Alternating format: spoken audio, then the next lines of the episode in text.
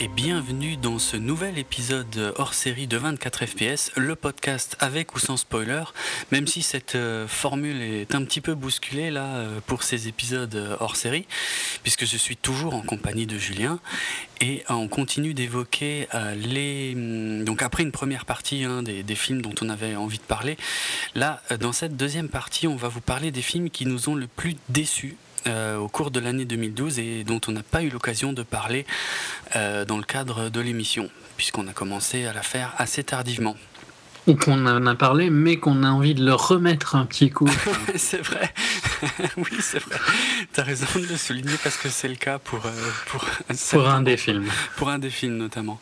Ouais, ouais, tout à fait. Donc, euh, voilà, donc la formule est un petit peu différente euh, puisque cette fois, ce qu'on va faire, c'est que là, je vais vous donner tout de suite la liste des films qu'on va évoquer dans le film et ensuite, on va en discuter les uns après les autres. On va pas autant rentrer dans les détails que ce qu'on fait d'habitude, hein, juste souligner ce qu'on a envie de souligner. Là, en l'occurrence, comme c'est les films qui nous ont le plus déçus, ben, on va parler de ce qui nous a embêtés dans tous ces films. Et donc, alors les films évoqués dans cette émission seront Dark Shadows, Prometheus, Cosmopolis, The Dictator, The Amazing Spider-Man, The Dark Knight Rises, Le Hobbit et J. Edgar comme vous pouvez le constater, il y a quand même du lourd. Quoi. Quelques-unes des plus grosses sorties de l'année 2012 et de loin. Attention, on n'est pas forcément, Julien et moi, d'accord sur tous les films. Sur un, en tout cas. Non, notamment sur un d'entre eux. voilà. Et ça, euh, vous le découvrirez quand on y arrivera. Mais donc voilà, pour pas vous prendre par surprise, vous savez de quoi on va parler. Donc a priori, ce sont, à part euh, Le Hobbit, ce sont des films qui sont tous sortis en vidéo maintenant, je crois. Donc. Euh, ouais, il me semble que vous avez. Cosmopolis, peut-être pas. Oh, il est. Ouais. C'était quoi? Ah, si, il a dû sortir, hein, mais à mon avis en catimini, puisque c'était quand même. Moi, je l'ai vu en, en juin, hein, Cosmopolis. Donc, il a dû largement sortir. Ouais. Enfin, je pense, bref. Je ne sais pas. Bon, en tout cas, voilà, euh, on va pas euh, forcément spoiler systématiquement, puisqu'on va pas raconter de toute l'histoire des films, mais dans le cadre du débat, de la discussion qu'on va avoir, notamment en ce qui concerne, je pense, Spider-Man et The Dark Knight Rises, là, il y a des grandes chances qu'on spoil, et Prometheus aussi, hein, je pense qu'on risque de spoiler assez méchamment, euh, pour pouvoir vous expliquer clairement ce qui nous a déplu dans ces films. Donc voilà. Vous êtes prévenus, on attaque euh, tout de suite avec Dark Shadow. Euh, non, qu'est-ce que je raconte? J. J. Edgar, donc le dernier film en date de Clint Eastwood que je ne vous présente pas. Non, vraiment C'est qui Donc, euh, un film euh, qui nous raconte la vie de J. Edgar euh, Hoover, directeur historique du FBI, hein, parce qu'il était quand même, il a dirigé le bureau pendant quasiment 50 ans, c'est pas rien. C'est un personnage super intéressant parce que très complexe et même controversé sur certains points. Euh, c'est un film que j'attendais dans, beaucoup. Dans l'histoire américaine, un personnage euh, majeur hein, de l'histoire récente. Ouais, puis, euh, ouais, de l'histoire récente, puis un personnage d'une puissance. c'est ça.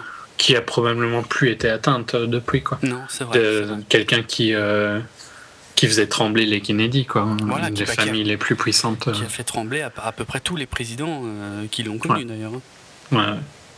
Mais donc quelqu'un vraiment où il y avait il y avait une possibilité d'histoire. Ah ouais passionnante. Hein. Mhm. Surtout un euh, quelqu'un qui était euh, euh, travesti, enfin qui avait des rumeurs d'être travesti, qui avait des rumeurs d'être homosexuel, à une époque où c'était quand même très différent ah de maintenant. Bah, hein. Surtout vu, vu, le personnage, hein, un personnage vraiment très dur et vraiment un je très, haut placé, président du FBI. Voilà, c'est clair. Alors, enfin, un des fondateurs du FBI aussi. Oui, oui, exactement.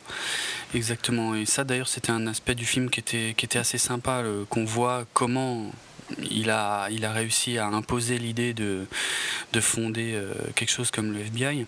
Euh, puisque tu évoques l'homosexualité et le travestissement, euh, autant préciser tout de suite que ça, c'est un, vrai parti pris hein, de, Clint Eastwood. Dans le film, ouais, même si l'homosexualité, c'est quand même quelque chose qui est. Ça n'a jamais été prouvé. Non, mais c'est c'est très très. C'est quasi sûr. Je, je dis pas, mais ça n'a jamais été concrètement et voilà. Eastwood a choisi de le montrer clairement dans son film. De, il n'y a aucune place au doute dans le film, mais ben, tout le monde n'a pas été forcément très heureux de ce choix de Eastwood. Quoi. Ça fait un peu polémique, surtout aux États-Unis, bien sûr, où c'est une figure extrêmement célèbre de, de l'histoire du pays.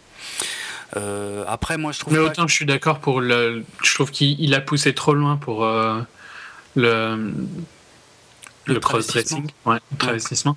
Mais euh, autant pour l'homosexualité, c'est quasi quelque chose que tout le monde s'accorde à dire. Non, c'est clair, c'est clair. Ces relations Enfin, le, sa proximité avec son bras droit était telle qu'il n'y a presque aucune place au doute. Quoi. Sans jugement de valeur, hein, c'est juste que. Mais par contre, ses héritiers, euh, encore actuels, réfutent totalement euh, ces idées. D'ailleurs, ses héritiers, aussi bien familiaux que idéologiques, euh, réfutent totalement toute idée d'homosexualité. Donc, d'où l'importance du parti pris de, Eastwood dans, dans, cette histoire. quoi. Mm. Euh, bon, maintenant, le, souci du film euh, venait pas du tout de là. Hein. C'était, c'était un élément du film, euh, moi, que je trouvais bon. Ouais, non, c'est, pas. C'est pas ça qui faisait le film, en tout cas, ni qui le défaisait. Non. Je dirais que ce qu'il défaisait, enfin, il y, a énormément de problèmes avec plein de trucs.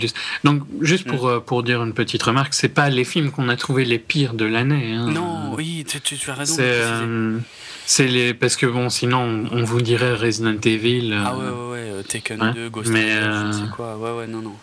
C'est les films qui nous ont le plus déçus par rapport à leur potentiel possible et ce qu'ils ont ou en tout enfin l'attente qu'on avait quand on y allait et ce qu'on a eu quand on est ressorti quoi. Ouais, tout à fait. Là, vraiment un, gros gros gros déséquilibre entre l'attente, le potentiel et le résultat final quoi. Mm, mm. Tu vas le préciser. Ouais. Après, bon, moi, ce qui m'a dérangé, un des premiers trucs qui m'a dérangé, c'est donc euh, ça, ça, parle de la carrière de Edgar Hoover euh, sur une longue période, hein, jusqu'à sa mort, quoi. Enfin, ouais. Euh, et donc, ben, DiCaprio qui joue à des moments, ça va, il est très bien, mais quand il est vieux, il est maquillé d'une manière, c'est atroce. C'est horrible, c'était vraiment euh, mal fait. Mais, mais moi, j'ai trouvé que l'autre, donc, euh, attends, que je retrouve le nom, donc Armie Hammer, qui jouait euh, Clyde Thompson, donc le bras droit de Hoover, son maquillage était encore pire, je trouvais. Hein. On le voyait moins que DiCaprio.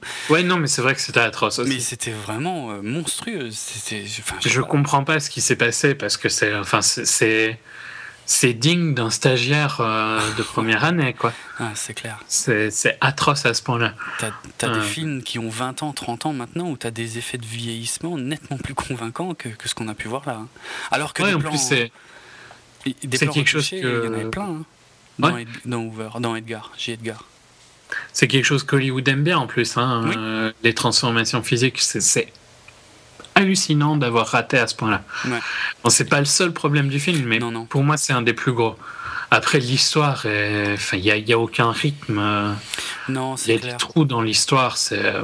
C'est clair.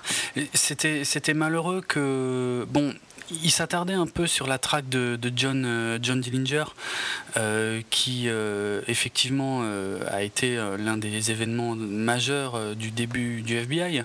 Mais c'est quasiment le seul événement historique qui était vraiment traité dans le film en fait. Tous hmm. les autres étaient euh, survolés ou Ouais, c'est des euh, side notes, hein, vraiment des petits. Euh, et si, trucs, tu, si, tu connaissais pas vraiment l'histoire des États-Unis, il y a des trucs que tu passais complètement à côté, quoi. Tu, parce qu'on t'expliquait pas dans le film. Ça m'a dérangé, quoi. Je trouve ah ça dommage. Moi, ça m'a moins dérangé, mais peut-être parce que ça je la connais plus du fait mhm. que j'aime mieux, quoi. Mhm. Mais. Mhm. Ouais, mais enfin, comme, comme, comme je disais juste avant, quoi, l'idée de Clint Eastwood, même si je trouve Clint Eastwood faiblit très fort en, en tant que réalisateur bah, par rapport à, à sa, sa, grosse période 2003 2003 2006 tu vois. Enfin 2003 même je montrais jusqu'à Grand Torino. Mais euh, After c'était très mauvais. Invictus ça passait encore. Invictus je l'ai pas vu. C'est un des rares euh, récents que j'ai pas vu. Mais ouais euh, au-delà euh, très bof et alors J. Edgar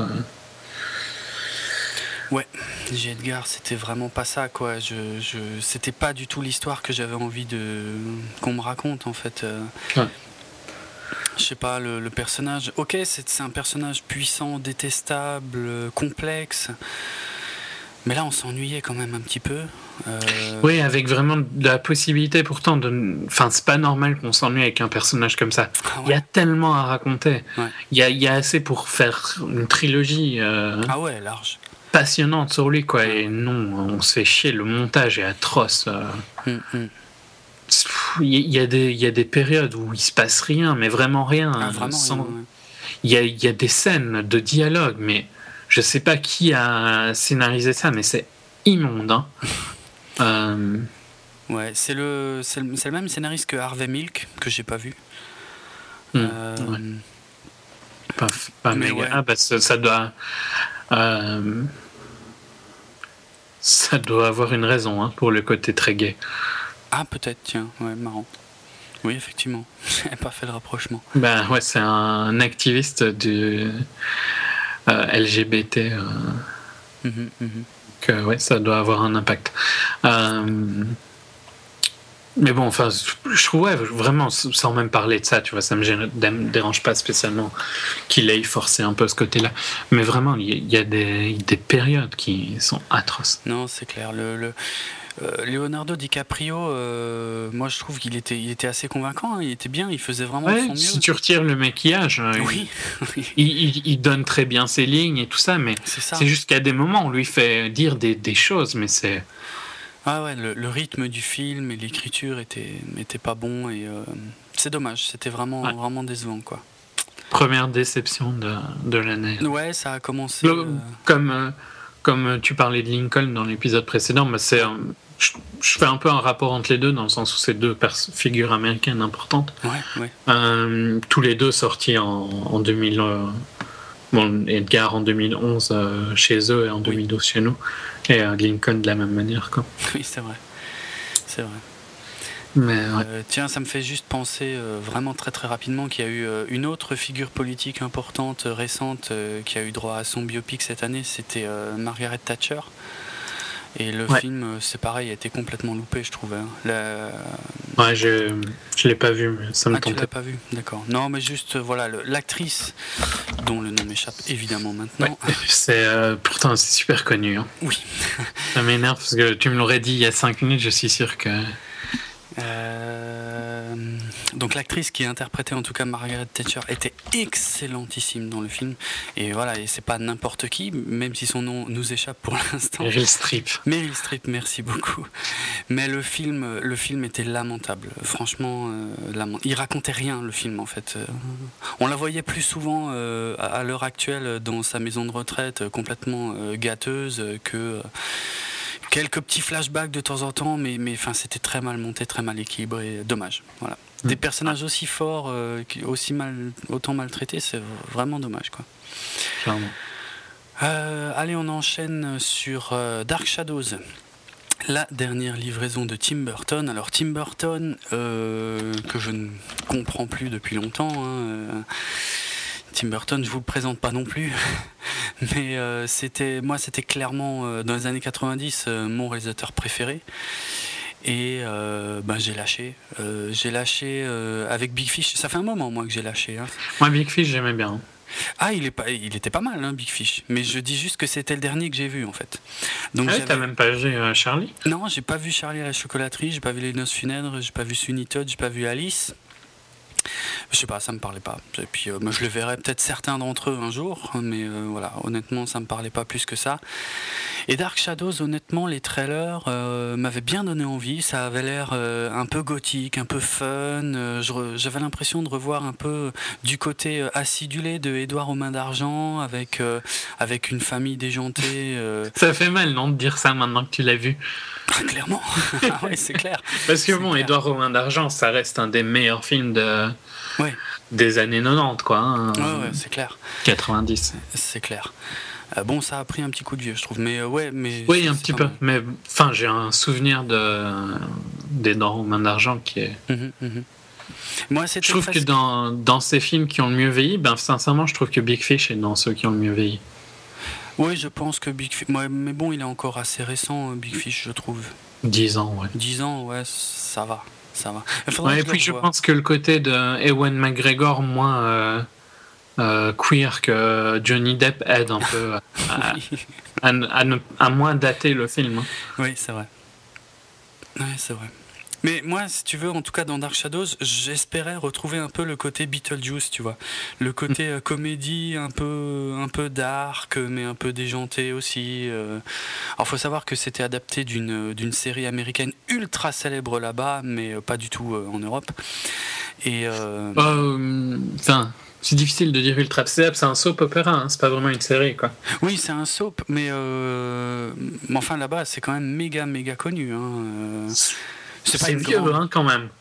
Ouais, ouais, je sais, mais, mais dans la culture populaire, c'est hyper présent. Je peux te, j'avais fait des recherches euh, sur la série. Non, mais il y, a des gros fans de la série, mais je pense que par contre, tu dis euh, à quelqu'un de, de, 25 ans, il ne connaît pas. Hein.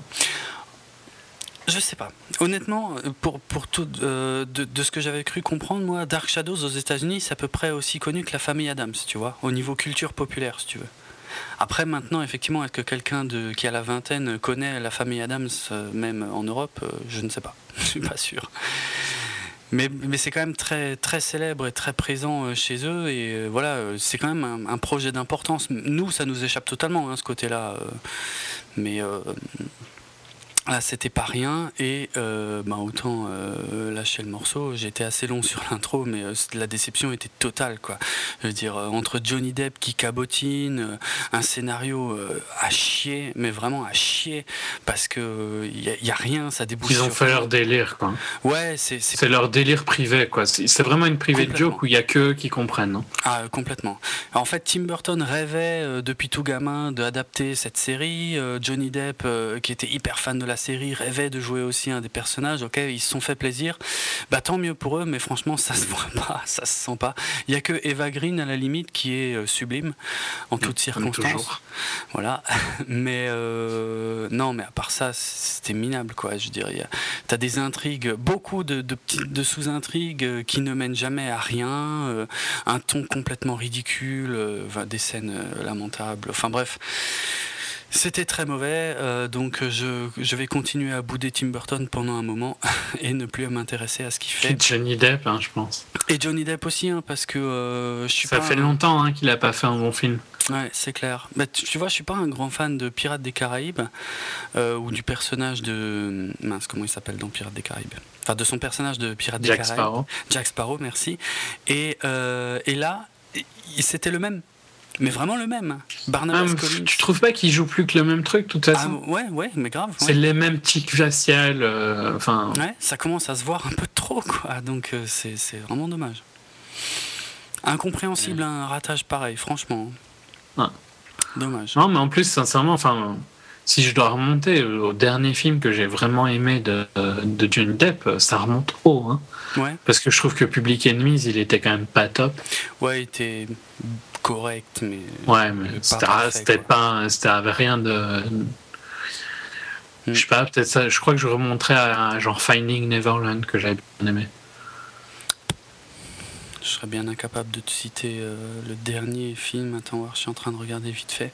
Oh putain, ça, commence à remonter loin. Oh la vache. Euh, moi, je vais même remonter plus, plus loin encore. Hein ouais, bon, bref. Moi, j'avais bien aimé, par exemple. Mais ouais, mais on remonte quasiment à 10 ans, quoi. Hein. Ah, euh, ouais, moi, plus. Voire un peu hein. plus. Ouais, ouais, Là, le premier où je me dis, tiens, euh, ouais, euh, pas mal, c'était Sleepy Hollow en 99, quoi. Et tout le reste depuis, bof, bof, que j'ai vu, hein, parce que j'ai pas forcément tout vu non plus. Non, mais enfin, ça, ça montre quand même qu'il y a un gros problème avec Johnny Depp, quoi. Ouais, ouais qui est vraiment figé dans un rôle maintenant. C'est clair. Ce qui est dommage, hein, parce qu'au départ, euh, c'était quelqu'un qui avait des choix de carrière euh, assez euh, intéressants, qui faisait des choses assez variées et, pas forcément qui sombrait dans la facilité. quoi. Ouais, J'ai vraiment l'impression que c'est Jack Sparrow qui a détruit un peu. On dirait bien, ouais. On dirait. Bon, bref. Allez, on enterre Dark Shadows, Tim Burton et Johnny Depp et on passe à non, attends, c'était quoi Dans la... Oh, Prometheus, notre premier gros morceau. Alors Prometheus, euh, je ne sais même pas par quoi commencer. Allez, Ridley Scott, réalisateur de Alien, donc euh, qui a initié la saga que vous connaissez. Euh, annonce. Alors d'abord, il était question de faire un préquel à Alien. Finalement, en cours de développement, ça s'est un peu éloigné d'Alien, même si ça restait un peu lié à Alien. Et encore aujourd'hui, j'ai toujours pas compris quelle était la position exacte de Ridley Scott à ce sujet. Est-ce que c'est un lien avec Alien ou pas? Et de toute façon, après avoir vu le film, même moi, je suis pas capable de répondre à la question. En fait, je ne comprends pas. Ça fait partie de mes grosses critiques. Hein. Il y a des trucs qui collent avec Alien, il y a des trucs qui collent tellement pas que, que c'est incroyable. Bref. Euh, donc gros, gros, gros projet de science-fiction. Euh, avec Noumi Rapace, Michael Fassbender, excellent, toujours excellent, lui, n'empêche. Charlie Theron, Idris Elba. Ouais. Mm. Euh, donc quand même des un, gros cast quand, scénarisé par Damon Lindelof. Euh. Ou alors lui il a mangé cette année. Hein. Ah oui putain. Et, on va en repasser. Une je crois que son, la bonne volonté euh, pour reprendre le terme que j'ai utilisé dans l'émission précédente, hmm. qu'il avait pris avec Lost sur les fans de SF. ouais. Et eh ben elle est toute disparue. Hein. C'est fini, hein, c'est mort là. Lindelof, je crois que beaucoup de gens ne veulent plus en entendre parler, plus du tout quoi. D'ailleurs, Into Darkness. C'est marrant, mais euh, tout récemment d'ailleurs, il a été annoncé hein, qu'il ne se récupérait pas du scénar euh, de la suite de Prometheus. Hein. Officiellement, parce qu'il n'a pas le temps et tout machin, mais bon, je pense que c'est une décision. Euh, Surtout, ben, je, je, crois qu'il y a pas mal de, de ce qu'il a changé ont été très mal reçus. Quoi. Ouais, Parce qu'il paraît qu'il a, fait, il a pris des décisions qui, qui sont un peu les, les résultats de ce qu'on a. D'accord. Alors, où commencer pour critiquer ce film? Parce que vraiment, euh, tellement de trucs. Écoute, moi, tu sais quoi, je vais vite commencer par ce qui m'a plu, en fait. Mm. Le côté visuel. Ouais, hein? C'est pas mal. Bon, il y a des trucs chelous, hein, par contre, euh, genre les les euh, les monstres qui sont en forme de phallus. ouais, c'est pas top. Ouais, non, non, mais mais il y a des côtés visuels que j'ai beaucoup aimé aussi les costumes. Euh, la plupart des costumes, ouais. Le style de. Enfin, j'adore Michael Fassbender. Euh, oui. Euh, le style de David, je excellent. Ouais, vraiment, vraiment sympa, ouais, c'est clair. Non, il y a des choses. Moi, même les plans d'ensemble sur le vaisseau, je suis très friand de ce genre de truc. Moi, euh, le vaisseau qui atterrit sur la planète ou même quand il repart, euh, a priori, c'est des plans qui sont vraiment, vraiment magnifiques, quoi. Euh, et c'est en termes purement visuels, c'est le haut du panier de ce qu'on peut trouver en termes de science-fiction, quoi. Mm. Vraiment. Mais alors, le reste. L'histoire. L'histoire, surtout le scénario et, et, le déroulement, c'était incroyable, catastrophique. Quoi. Je parle même pas maintenant en tant que fan d'Alien qui essayait d'y voir, voir un rapport. Hein.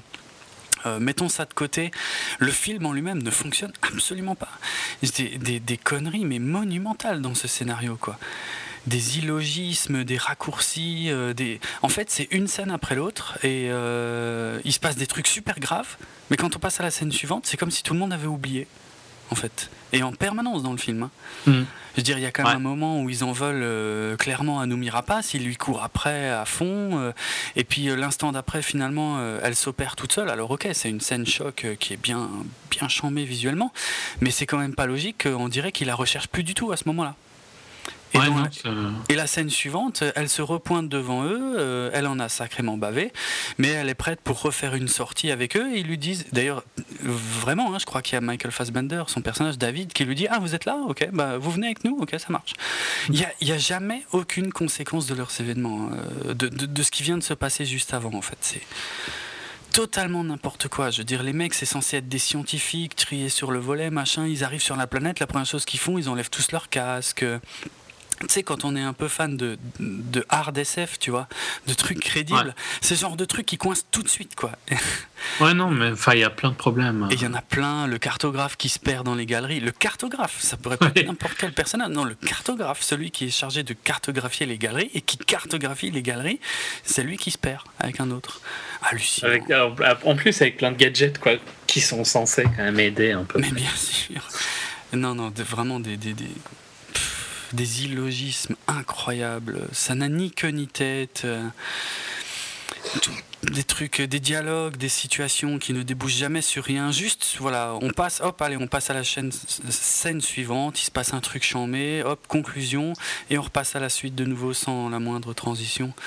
Incroyable le pire, c'est que globalement, les, tous les acteurs sont bons, quoi. Enfin, mais oui. à peu près, quoi. Tu vois, il y, en a un ou deux qui sont un peu plus faibles, mais globalement, Idriss, euh, Rapace, euh, Charlize Theron mm. et euh, Guy Pierce et forcément Michael Guy Pierce qui avait, qui avait aussi un maquillage de vieux complètement loupé. Hein. Je sais pas si tu te souviens, c'était dégueulasse. Euh, mais bon, enfin tous, euh, tous des bons acteurs, quoi. Mais alors, c'est vraiment, c'est vraiment là, c'est vraiment le scénario qui pose problème. Quoi. Ah ouais, non, catastrophique, incroyable, incroyable, vraiment. Euh, et surtout que voilà, là, on, parle vraiment de déception, d'attente déçue. je trouve que la campagne de promotion de ce film a été l'une des plus géniales de cette année, hein, vraiment avec euh, des vidéos virales euh, qui nous présentaient euh, certains aspects des personnages, des choses qui ne sont pas du tout dans le film, qui sont en, amont du film. Quoi. Mm. On découvrait plein de trucs, c'était super. Quoi. C'était, c'était passionnant à suivre en termes de détails, en termes de, mise en scène. De, ouais. La campagne marketing était mieux que le film. Hein. De loin, de très très très très loin. quoi. Et puis bon, si j'essaye quand même de faire. Et je pense que ça, ça amplifie la déception, hein, parce ah bah, qu'elle était tellement bien. Cette... Parce que euh, on en avait parlé avant. Toi, tu étais un peu sur la défensive, puis la campagne marketing t'a remonté un peu ah, la motivation. Euh, et moi, j'étais je m'en foutais un peu et la campagne marketing m'a vraiment donné envie quoi en particulier les euh, je trouve que les images de David dans les journaux et tout ça étaient excellentes. Ouais, c'était génial. Les vidéos d'introduction de David. Euh, mais ouais, vraiment décevant à mort. Quoi. Ah ouais, incroyable. Et alors, juste quand même un, point sur euh, ben, le fameux lien avec Alien, où ben, eux ne savent pas, et je crois que les spectateurs ne savent pas non plus. Est-ce qu'il y a vraiment un lien avec Alien? Donc, c'est un des plans finaux hein, du film. Ouais. Ben, je sais pas, j'ai pas compris. À mon avis, c'est pas possible que ce soit aussi autant n'importe quoi. Ils auraient mieux fait de pas le mettre, parce que je comprends pas. Je comprends pas. Pourquoi, pourquoi faire un film qui se passe euh, sur une planète qui euh, ressemble à, celle du premier Alien, avec un vaisseau qui à la fin est dans la même position que celui qu'on découvre dans le premier Alien, alors que le numéro de la planète n'est pas le même et que, enfin voilà, il y a des trucs qui collent et des trucs qui collent pas, mais dans au sein des mêmes éléments. Donc mm. c'est impossible de dire si, si c'est raccord ou pas incroyable. Je comprends rien. Franchement, euh, c'est ma plus grande incompréhension de l'année, hein, vraiment. Et euh, autre critique aussi, le euh, CGI affreux des méchants du début. ah, les, les architectes? Ouais. Euh, bah, c'était pas du CGI ici. Oh, ouais, ils étaient pas mal retouchés, mais c'était des mecs maquillés. Ouais, bah, enfin, très très maquillés. Hein.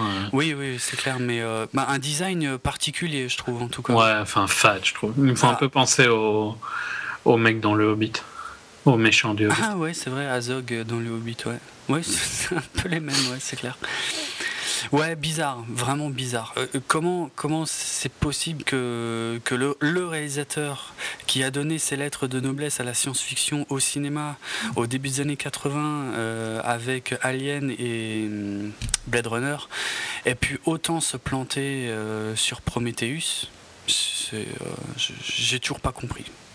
Et j'attends, évidemment la suite, mais avec des craintes énormes de parce que qui m'énerve, c'est tous ceux qui ont défendu le film en disant non, mais oui, mais tout s'expliquera dans le deuxième. Mais moi, ouais, c'est trop facile, quoi. Ça veut rien dire, c'est clair. C'est oh, le premier doit tenir la route déjà. Ça serait déjà bien, quoi. Ça veut rien dire. Le tout s'expliquera dans le deuxième, n'importe quoi. Surtout que j'ai pas l'impression que tout s'expliquera dans le deuxième. Hein. Je pense que tous ces gens-là euh, tomberont de haut. Hein. Je pense que ouais, ouais, je pense aussi. Encore moins de rapport avec Alien que, que ça n'en avait jusque-là. Hmm. Voilà. Bon, de toute façon, les débats ont été largement déjà faits. Ouais, c'est. On va pas trop rentrer dans les détails, mais. Euh, non, puis, puis euh, t'es es beaucoup plus fan que moi, donc. Euh, oui. moi, moi c'est une déception du fait que je m'attendais à beaucoup mieux, mais. Alors je m'attendais, euh, je veux dire, au-delà d'un lien avec Alien euh, sur lequel j'avais tout doucement, je, m'étais fait un peu une raison parce que je comprenais pas trop leurs propos euh, très ambigus. Je m'étais dit, bon bah ok, ça n'a pas tant de rapport avec Alien, mais je m'en foutais, je, voulais vraiment un grand film de science-fiction. Et on en est loin, quoi. C'est l'un des, plus mauvais scénarios que, j'ai vu au cinéma, quoi. Surtout pour une production de cette envergure, quoi. C'est incroyable, incroyable. Mm. Mais ouais, comme tu le dis, je suis nettement plus virulent que toi, euh, de par mes goûts en général et mes attentes, quoi. Ouais. C'est clair. Bon, autre chose sur Prometheus? Non, pas vraiment. Ok, bon, on a été sage finalement, on n'a pas été si long. non, je pense que c'est pour me réserver pour. Euh, oui, c'est vrai. ok, allez, on va passer à Cosmopolis, le dernier film de David Cronenberg. Donc euh, encore un grand réalisateur d'ailleurs, décidément. Hein. C'est beaucoup de grands réalisateurs là dans cette partie déception. Euh, Cosmopolis, alors. Réalisateur assez spécial. Hein. Oui, oui c'est particulier. De toute façon, je pense que les, amateurs euh, connaissent hein, le type de film. Moi, je vais, je vais avouer que j'ai vu très peu de films de, de Cronenberg. je trouve qu'il a des, des, films très, très différents. Ah, j'en doute pas, et je pense qu'il y en a plein que je devrais voir et qui me plairaient. Hein. Euh, moi, j'ai vu Existence parce que, bon, ben forcément, c'est un sujet. Le film geek, quoi. voilà, ouais, non, hein. clairement, ouais, ouais, clairement. Mais c'est vrai que j'en ai pas vu 36 autres. Mais euh, il y en a deux que, que je conseille vraiment beaucoup parce que c'est deux films excellents c'est History of Violence, euh, History of Violence, mhm. avec Viggo Mortensen, et mhm. Eastern Promises. avec les promesses de l'ombre. Ouais. Ok. Ouais, faudra que de là vraiment excellent. Quoi. Faudra vraiment que je m'y intéresse. Mais euh, donc, euh, Cosmopolis aussi, c'est, je dirais, le premier super gros rôle de Pattinson. Euh. Oui, c'est vrai, il y a ça aussi, ouais, la star de la saga Twilight. Donc, dans un rôle très différent. Ouais, qui lui va super bien, hein, par contre, c'est pas lui que je critique dans le film. Tout à fait, moi je l'ai. Il joue super bien. Ouais, je l'ai trouvé très bon, hein, très bon. Moi je le connaissais pas, hein. j'ai vu aucun Twilight, donc euh, je, je l'avais jamais vu ailleurs, mais euh, ouais, il est bien. Franchement, pour le rôle, euh, il est vraiment cool, quoi. C'est clair. C'est l'adaptation d'un bouquin, d'un roman apparemment culte, mais controversé. Ouais. je sais pas trop, j'ai pas trop d'infos à ce sujet, mais. Roman de Don de Lilo. Mhm. Donc l'histoire d'un jeune, euh, comment je pourrais dire, entrepreneur, milliardaire, milliardaire ouais, qui euh, traverse la ville euh, en limousine pour, pour aller se faire couper les cheveux. Ouais. c'est vrai. Hein, ouais, non, c'est ça. C'est ça. Et c'est tout le temps, au final, c'est tout le temps des, des, des scènes dans des, des, scènes fermées, quoi. Ouais. Une grosse partie dans sa limousine, mais sinon parfois, parfois, il parfois chez le coiffeur à droite et à gauche. Donc ils croisent tout euh, un tas de gens en fait hein, qui se succèdent et que la plupart on revoit pas. Il y en a un ou deux qui reviennent, mais euh, la plupart on les revoit pas vraiment quoi. Donc c'est une succession de dialogues, j'ai envie de dire, du coup. Ouais, ouais. Et euh, sans trame vraiment directrice quoi. Non, c'est clair. Ça passe de. Il y a, une espèce de, de, drôle de. On, on comprend qu'on est dans une période de crise parce que sa limousine se fait abîmer au fur et à mesure. Euh, il y a des tags dessus. La ville est en train de. Il y a des manifs, ouais. Mais on est complètement. Euh, isolé. En dehors de ça, quoi, isolé de ça. Comme il l'est, hein, comme son personnage est. Il y a des. Il y a des côtés complètement irréalistes à mort dans ce film. Euh, genre son médecin vient dans sa limousine. Oui. C'est vraiment très très bizarre quoi. Mm. Et c'est une déception dans le sens où je trouve qu'il y, aurait tellement à faire sur euh, un film comme ça, tu vois. Euh, il y avait tellement mieux à faire que ça.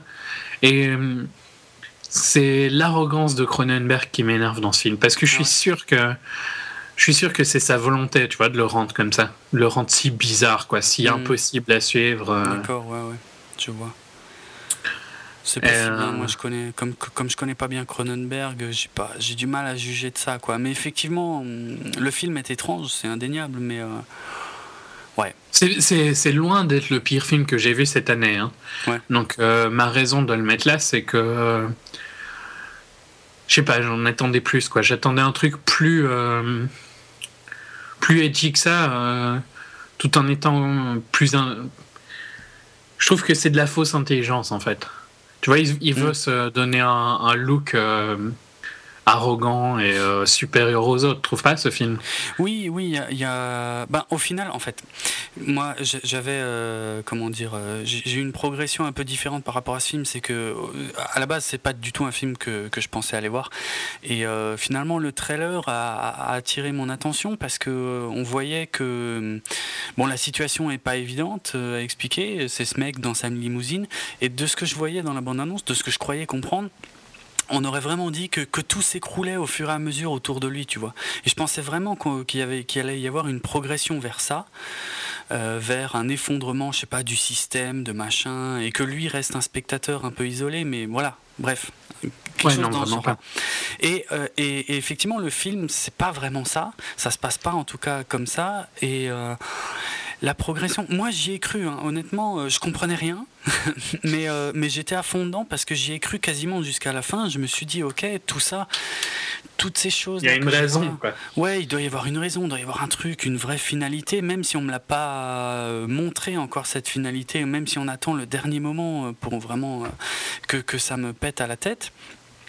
Et en fait, c'est à la fin où ça s'effondre complètement euh, en fait euh, parce qu'à la fin il, fait face donc là je vais, je vais spoiler la fin hein, mais euh, il y, a, y, a, un mec en fait qui cherche à le tuer pendant le film. Au départ c'est une menace qui est relativement éloignée puis qui se fait de plus en plus présente et à la fin il y a carrément une confrontation entre les deux. Enfin il y a des trucs délires hein, genre il tue son garde du corps quoi. Oui oui ouais, oui oui alors ça j'ai rien compris. Mais oui ouais ça fait mais là, là il a une espèce d'impunité dans son personnage qui est pas mal hein, mais ouais il le joue bien, hein, je trouve. Il, le joue super bien, ouais, c'est clair.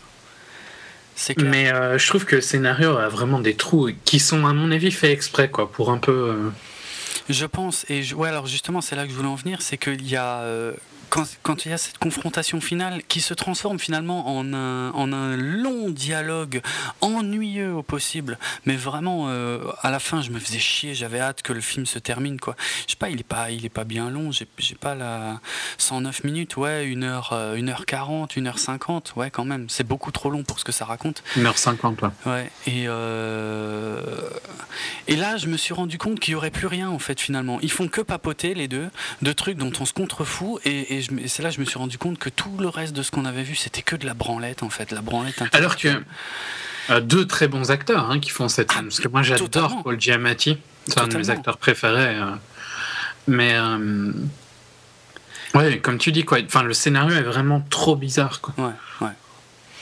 Et moi, j'y ai cru, j'y ai cru pendant tout le long. Et à la fin, quand tu te rends compte ouais, que finalement ça ne donnera rien, là, tu te rends compte ouais, du, du, du foutage de gueule, en fait, que c'était, que c'était vraiment ouais, du bizarre pour du bizarre, en fait, comme tu dis. Hein, c'est n'a aucun intérêt, aucun sens. Euh, ouais, je comprends pas. Il s'est bien planté hein, au box-office, je suis en train de voir. Budget 20 millions, box-office 6 millions. Ouais, ça m'étonne pas parce que c'est vraiment euh, bizarre, quoi. Ouais. Mais bizarre, pas intéressant, surtout. Non. Non, alors qu'il y a des possibilités, parce qu'il y a toute cette histoire avec les rats. Euh, au début qui, qui, pourrait être passionnante, hein, mais qui est jamais, euh, jamais poussée. Quoi. Non, c'est clair. Hmm. Donc moi, c'était pas une grosse attente, euh, mais c'était une déception quand même, parce que je, finalement, je me suis fait chier. J'ai l'impression qu'on m'a volé pratiquement deux heures pour rien, parce que ça racontait rien, finalement. Donc ouais, bof. À oublier, à mon avis vite fait. Ouais. Même s'il y a que des bons acteurs dedans. Hein. Ouais, en tout cas une majorité. Quoi. Il y a Mathieu Amalric aussi. Ouais, ouais, ouais. Juliette Binoche qui fait un petit passage. Euh. Ouais, non, mais bizarre. Vraiment bizarre pour rien. Allez, on enchaîne euh, sur quelque chose de très différent avec The Dictator, le euh, dernier film de Sacha Baron Cohen qui s'était fait remarquer avec euh, Borat, je ne sais même plus en quelle année c'était. Ça va me revenir. 2004, 2005, 2006 En 2006, tout à fait. Après, donc, euh, alors, son premier film, enfin, son premier film en tant que acteur, euh, scénariste. Hein. Euh, il n'a jamais réalisé de film. C'était euh, Ali G en 2002. C'était un peu les aventures d'un, d'un Anglais qui se prenait pour une star du hip-hop, qui était un gros con. D'ailleurs, ces personnages sont toujours des gros cons, hein, en fait. Mais quand c'est bien fait, ça peut être assez jouissif. Quand c'est mal fait, c'est chiant. Ali G, bon, bof, moi, pour moi, c'était pas top. Mais voilà. Borat, par contre, c'était nettement plus intéressant parce qu'il pointait du doigt les Américains, il leur mettait le nez dans leur merde, si tu veux. C'était ça qui était, qui était rigolo, quoi. Au-delà de son personnage ridicule qui se ridiculisait en permanence, euh, il mettait beaucoup euh, les Américains face à leurs contradictions et euh, c'était marrant. C'était marrant à faire. C'était un sacré risque qu'il a pris. Quand ouais. Puis c'était c'était la première fois, je dirais. Enfin, à c'était la même idée, mais. À c'était une comédie. La, la confirmation de. Oui, mais il y avait déjà cette idée de personnage dans, quand il faisait des épisodes pour HBO et tout ça. Ah oui, dans le personnage, oui, parce que tout, en fait, tous ces personnages-là, Ali Borat et Bruno étaient effectivement des personnages qui s'étaient créés pour, euh, pour des émissions de télé en Angleterre à la base, hein, pas aux États-Unis. Elles ont peut-être été diffusées sur HBO, mais c'est anglais. Ah, il y a eu des épisodes pour HBO euh, en tout ah, cas. Ah, ok, d'accord, je savais pas. Mais euh, je sais pas, je n'étais pas, pas fan d'Ali G. Hein. Ok, ouais, non, non, moi non plus. non plus. Mais la formule était très différente parce qu'Ali c'était une comédie classique, alors que Borat était filmé un peu comme un documentaire. C'est-à-dire que euh, c'était bon, bien sûr, lui savait ce qu'il allait faire. Il y avait une caméra qui le suivait et euh, il piégeait des tas de gens. En fait, euh, il a eu des avalanches de procès d'ailleurs suite au film. Il a refait le même coup avec Bruno en 2009, qui était plus ou moins la même chose, sauf. Mais fois, Ben, ouais. Disons, c'est vrai que moi je trouve ça, ça fonctionnait moins bien, d'une part parce que c'était déjà moins inédit, et d'autre part parce qu'il cédait plus à la facilité, parce qu'il n'y a, a, rien de plus facile que de choquer les Américains en leur parlant de sexe. Et ouais, et puis euh, c'était poussé plus loin, quoi. C'était vraiment euh, hmm. poussé. Plus... Et en plus, pour moi, la force de Borat, c'est qu'il était inconnu. Oui, tout à fait, bien sûr. Et donc, il, il, il, s'est permis des trucs qu'il pouvait plus se permettre avec euh, Bruno. Ouais. Et donc, au final, on avait de, de la D-list, quoi, dans Bruno. Mhm. Ou bien des, des, mecs qui. Enfin, je trouve, ouais, pour moi, il y avait plus ce côté documentaire qu'il y avait dans Borat, dans Bruno, quoi. Oui, ouais, non, c'est clair. C'était beaucoup plus poussif, hein, là, je suis d'accord. Là, on sentait que vraiment, il poussait les situations pour euh, que ce soit euh, drôle, pour que ce soit un peu ridicule, mais c'était. Il en faisait déjà un peu trop. Le souci, c'est que, bon, euh, s'il avait fait encore une fois la même chose, là, je pense que ça aurait été la fois de trop, clairement. Alors, il est revenu à une formule un peu plus classique, d'une comédie, euh, entièrement scriptée. Sauf qu'au pire, enfin, moi, je pense que ça aurait mieux été si ça avait été plus proche de Borat. Hein. Euh, ouais, mais. Moi, moi, j'aurais enfin, moi, j'aurais préféré un documentaire. Et ça a été vendu comme avec ça. Avec le même hein. personnage? Non, avec, avec, le personnage de Aladdin, mais. Oui, c'est bien. Filmé comme un documentaire, quoi. Ouais, mais le problème, c'est que le, Là, je pense qu'il aurait vraiment joué avec sa vie s'il avait joué euh, Aladdin euh, en tant que, en, essayant de piéger les gens, tu vois. Je veux dire, le climat politique aux États-Unis euh, fait que là, il aurait vraiment pris des risques. Il faisait déjà des trucs risqués dans les autres, mais là, c'était peut-être un peu trop, tu vois. Je pense qu'il aurait. Peut-être, mais ça a été vendu comme ça. Hein. Ouais, je sais pas. Moi, j'ai tout de suite vu que c'était une comédie. Hein. On voyait qu'il y avait des acteurs. Euh, tu sais, il y avait un acteur euh, d'ailleurs comique assez connu. Euh, attends voir. John Cirelli. On voit qu'on voyait bien dans le dans le trailer. Bon ben, en tout cas aux États-Unis, en, France, il n'est pas connu, mais aux États-Unis, ils savent très bien que c'est un, acteur comique. Quoi. Il y avait Ben Kingsley hein, qui jouait son, son bras droit. bon, Ouais, mais à côté de ça, avais... enfin ici le gros trailer c'était avec Megan Fox, hein, si tu te rappelles. Ouais, il y avait ce teaser avec Megan Fox, ouais, exact. Et il y avait cette. Euh, Et là, elle, jouait son propre rôle. Donc, ouais, donc tu vois, il y a des trucs un peu bizarres. Hein. Hum, hum. Pour moi ici, ils l'ont vendu comme documentaire. Ouais, non, je ne l'ai pas ressenti comme ça. Mais je pense qu'il y a des gens qui s'attendaient à avoir un documentaire. Ouais, ok, je te rejoins là-dessus, ouais, tout à fait. Au final, c'est une comédie pathétique, quoi. Qui a... Ah, tu peux le dire. Donc, c'était euh, en deux mots hein, l'histoire d'un dictateur euh, nord-africain euh, qui vient aux États-Unis et puis que très arrogant et très con et, et qui en plus est victime d'une conspiration et du coup il, se retrouve. C'est une, une, satire de Gaddafi. Hein. Ouais, de Kadhafi et de, et de Saddam Hussein un peu aussi. Il, a, repris des éléments des deux.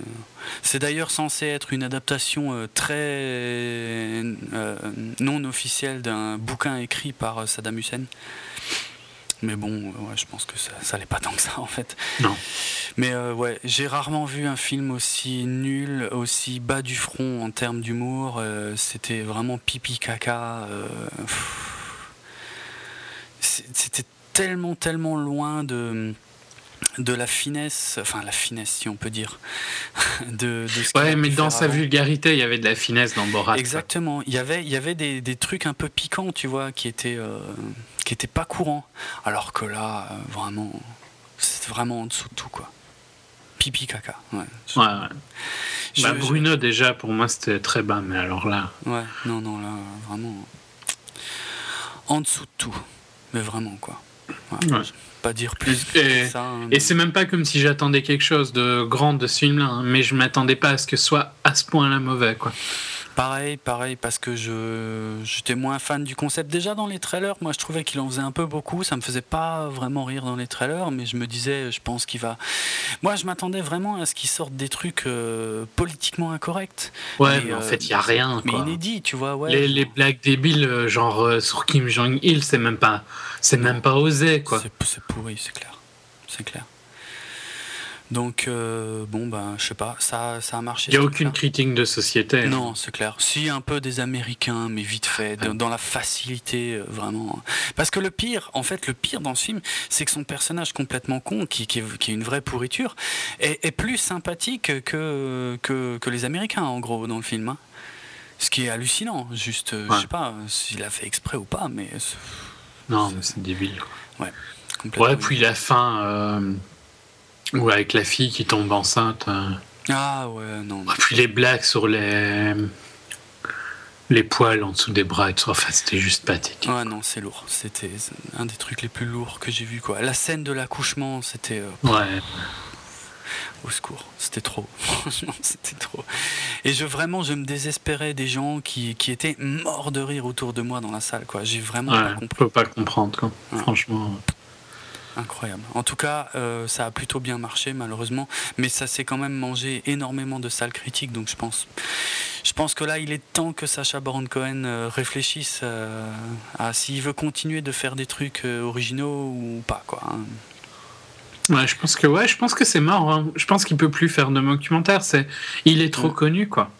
Ouais, mais c'est bien pour ça que j'ai dit des trucs originaux, donc autre chose de nouveau, qui réfléchissent à maintenant une autre forme, un vrai truc qui n'a pas encore été fait, ce qui n'est pas évident. Hein.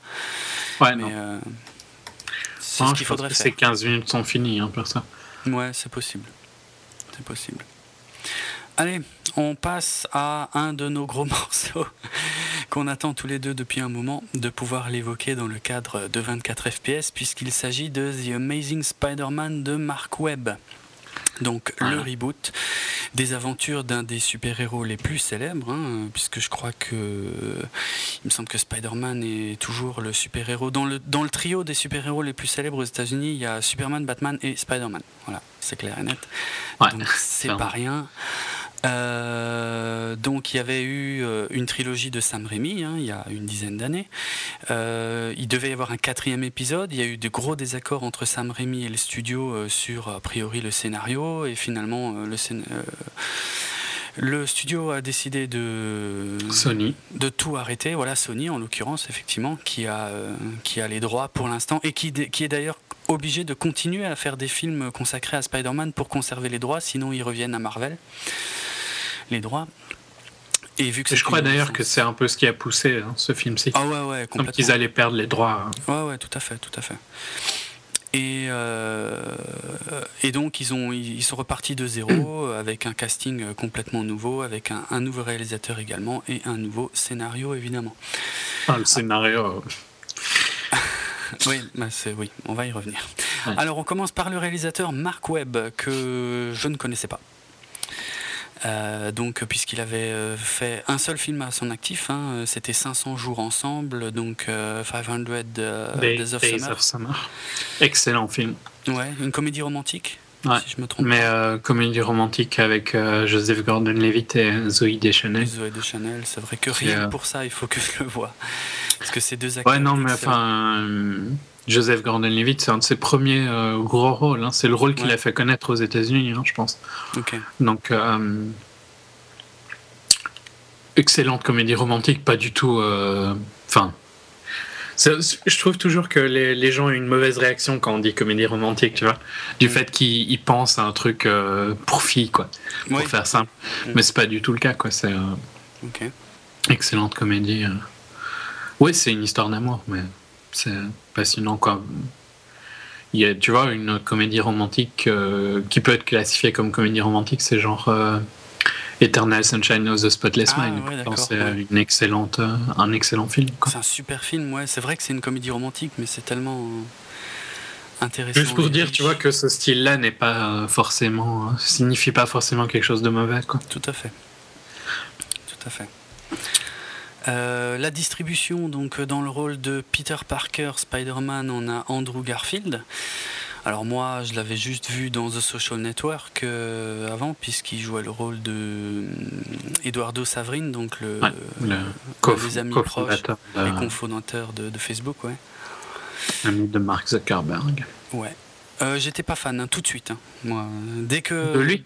Ah ouais, ouais, de Andrew Garfield. En fait, quand je De lui en Spider-Man ou bien de lui dans The Social Network dans, Social... dans Social Network, ça va, ça fonctionne bien, mais, mais quand je me suis dit, ok, ce mec-là, ça va être Peter Parker, je me suis dit tout de suite non, ça va pas, ça me plaît pas, c'est bon.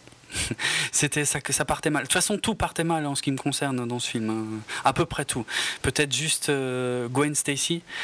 Euh, voilà, Emma Stone. Emma Stone, sublime. Emma Stone, magnifique, euh, génial, super actrice. Qui, qui, qui, fait des choses assez différentes, mais en général quand même des films assez légers dans l'ensemble, il me semble. Oui, oui, mais non. Enfin, des films légers, mais qui ont une profondeur. Euh, genre, tu vois, bêtement, hein, euh, Zombieland, c'est une, une, comédie, tu vois, légère, mais qui a quand même euh, une critique de la société et tout ça, qui, qui sont. Enfin, tu vois, c'est pas le bête film, quoi. Hum, non, non, c'est clair, c'est clair. Non, non, je dis pas que c'est des films cons. Hein, mais sinon, elle, a fait, elle était aussi dans The Help, qui est un peu plus sérieux, quoi. Ok, ça, ça me dit rien. Non, moi, mais c'est vrai que j'avais vu. euh, maintenant, je me rends compte que j'avais vu parmi ses tout premiers films où j'avais, euh, je l'avais tout de suite remarqué dans, dans Super Grave, euh, qui était son premier film. on peut pas passer à côté. Elle était jeune pourtant. Euh, dans The Rocker, qui est un- vraiment un petit film, mais La couleur des sentiments, The Help, ça dit Ah oui, là, ah bah oui, là ça me dit, ça me parle déjà plus. Ah ouais, ok, ah bah oui, je savais pas qu'elle était là-dedans. D'accord. Mais euh, sinon, ouais, euh, Easy A, par exemple, comédie super fan. euh, et, et, Easy, Easy Girl en VF. Ok. Enfin, en VF. une comédie teen, tu vois, mais qui est bien plus, bien plus réfléchie que, Mhm. qu'il n'y paraît.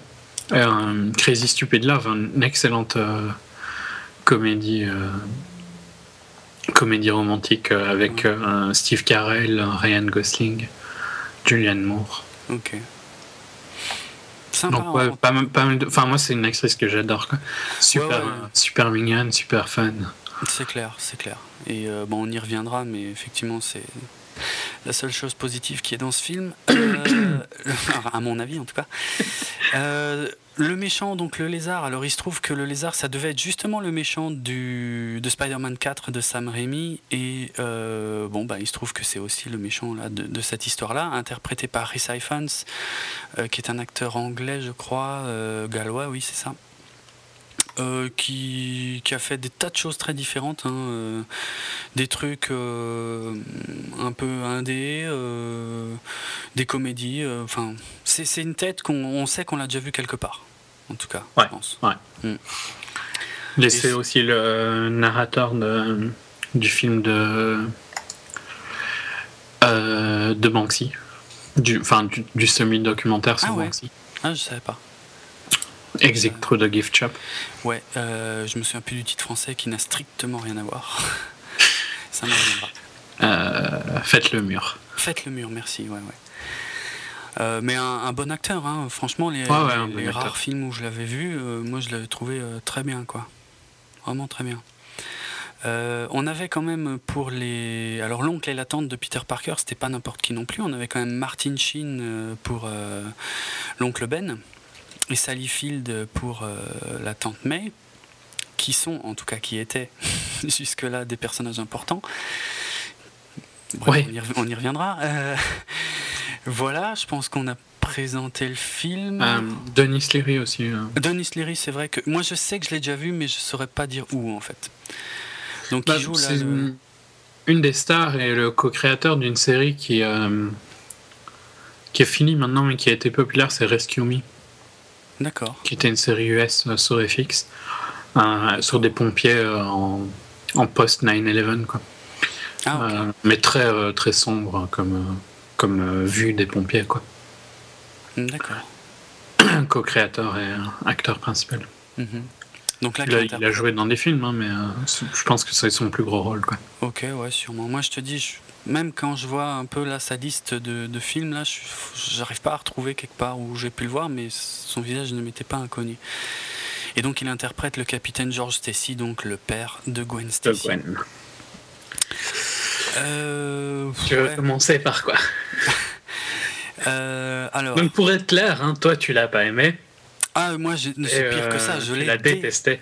Et moi, je l'ai, je l'ai beaucoup aimé. Mm. Au point où, euh, sur certains points, je le préfère à. Bon, je, par contre, je suis complètement d'accord que c'est un pompage total de l'histoire.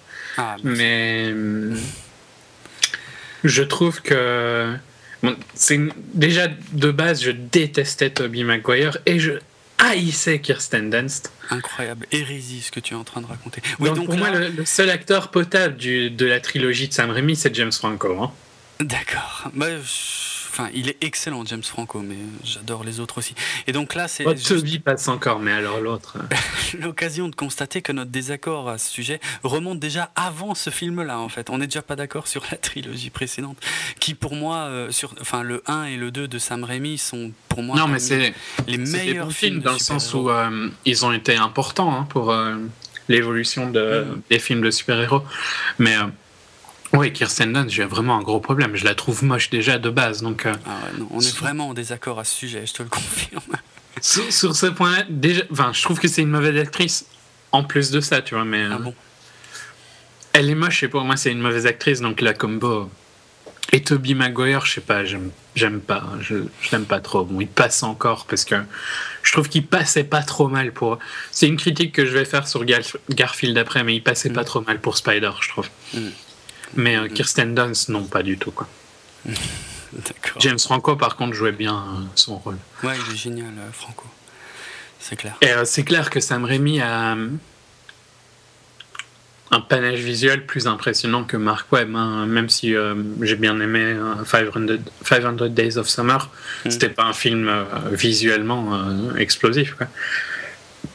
Alors que ce, que Sam Raimi avait fait pour la, sa trilogie, c'était c'était autre chose. Quoi. Même si euh, Spider-Man 3, c'était quand même pas top. Hein. Non, Spider-Man 3 est, naze, je, le reconnais, il est vraiment à chier. Quoi. Mais le 1, euh, ouais. Mais le 1 et le 2, euh, enfin moi je suis sur un nuage quand je regarde ces films. Tout, tout est parfait, tout est génial. De, la musique aux scènes d'action, tout, tout, tout, tous les personnages, les acteurs, tout tout est extraordinaire. Et là, euh, alors tiens, on va commencer par la mise en scène. Moi, je trouve de Mark Webb, bon ben, il y a rien. Qu'est-ce qu'il y a de, enfin, le but c'était euh, de faire quelque chose de nouveau sur Spider-Man euh, avec ce reboot. Il y a rien de nouveau visuellement.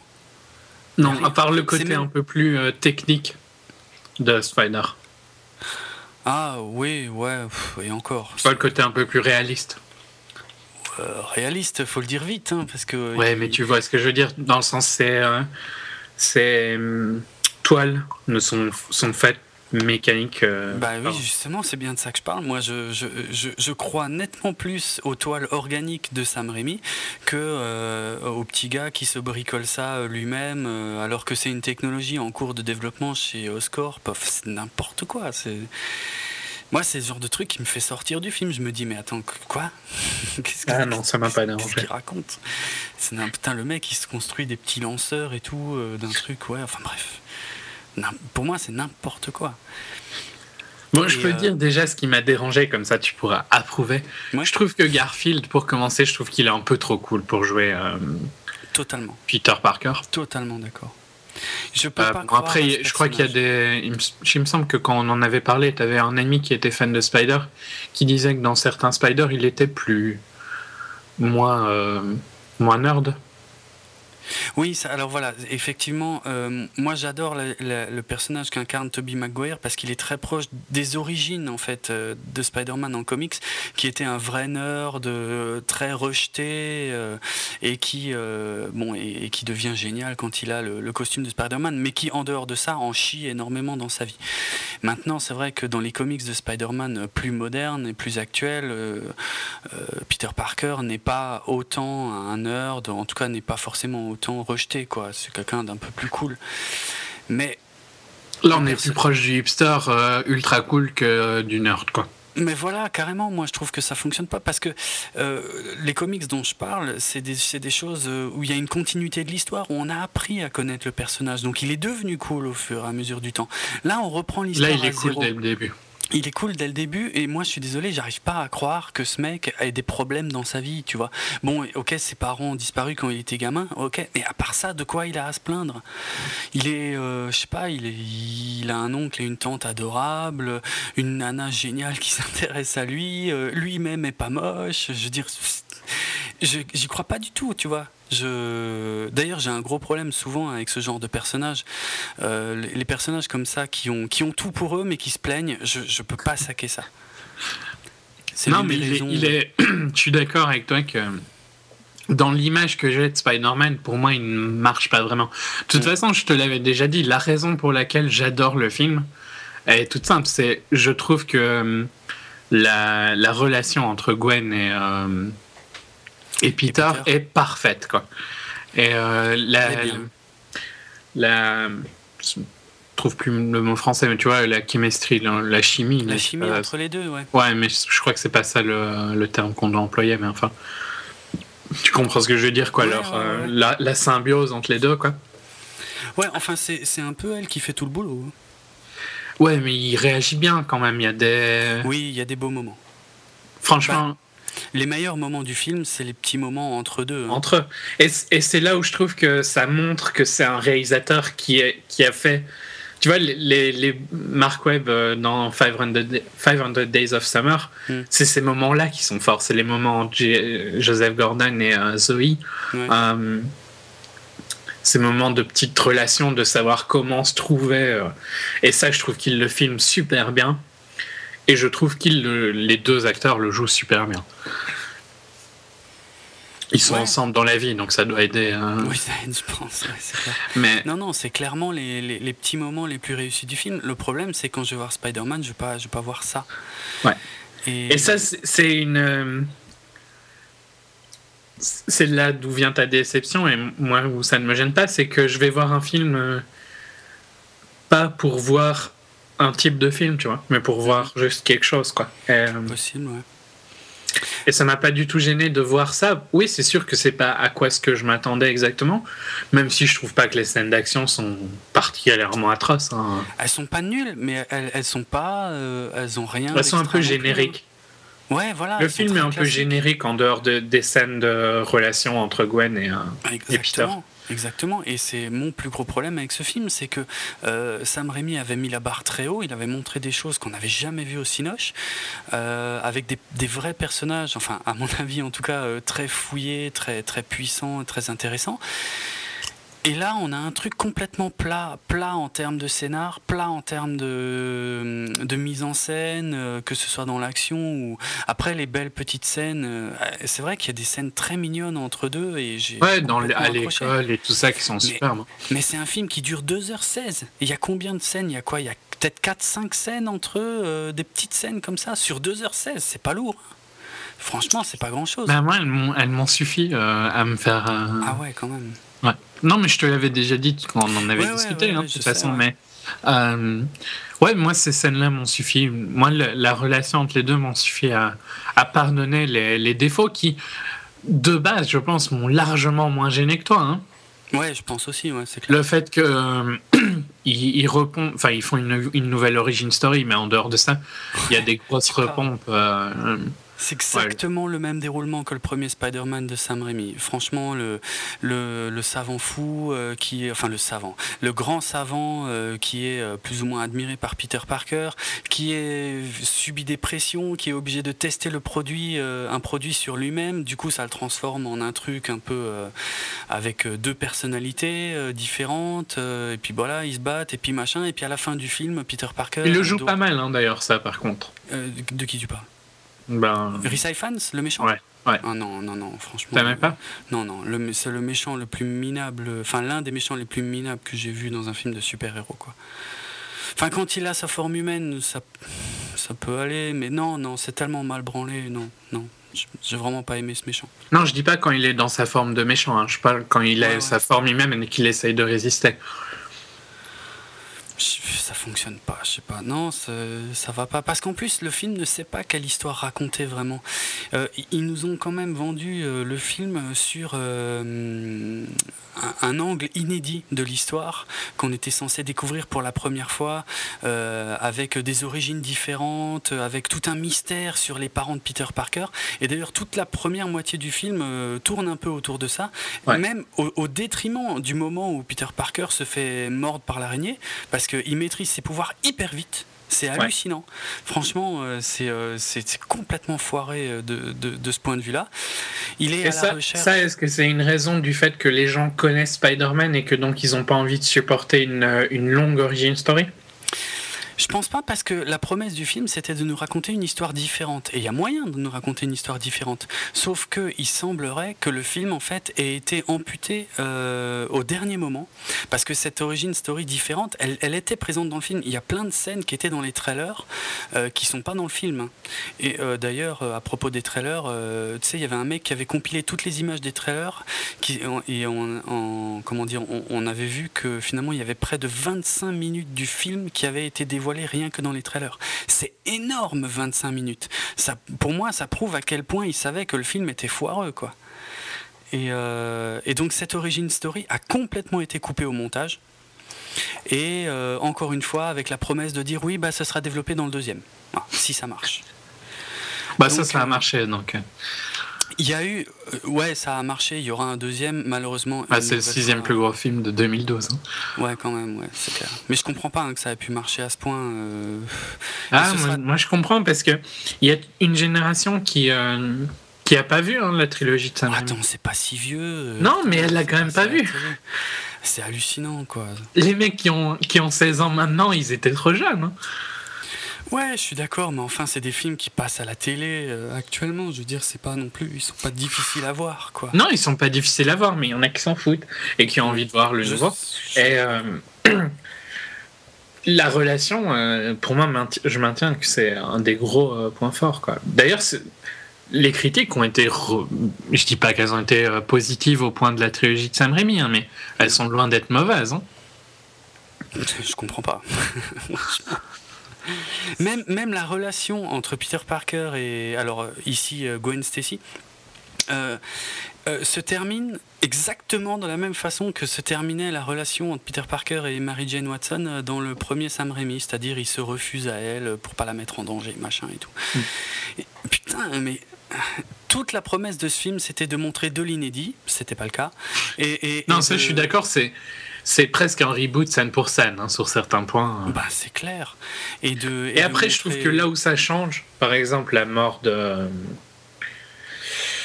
euh, de Ben. Ouais, qui est nul. Hein, est beaucoup moins bien géré que dans. Euh, bah ouais. Parce que dans l'autre, il y a, y a l'impact de, de ce qu'il a fait est beaucoup plus clair que. À fond. À fond l'impact émotionnel même pour le spectateur est beaucoup plus important, je trouve, parce que l'oncle Ben, on, sentait que c'était quelqu'un d'important. Là aussi, c'est quelqu'un d'important, mais c'est tellement maltraité que c'est vite oublié hein, dans le film.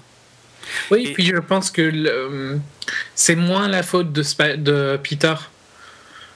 Au contraire, de, dans la trilogie de Sam Raimi, c'est beaucoup plus. Enfin, c'est la faute à tous les deux, tu vois, mais elle est beaucoup plus directe. Ouais. Dans. je suis euh, d'accord.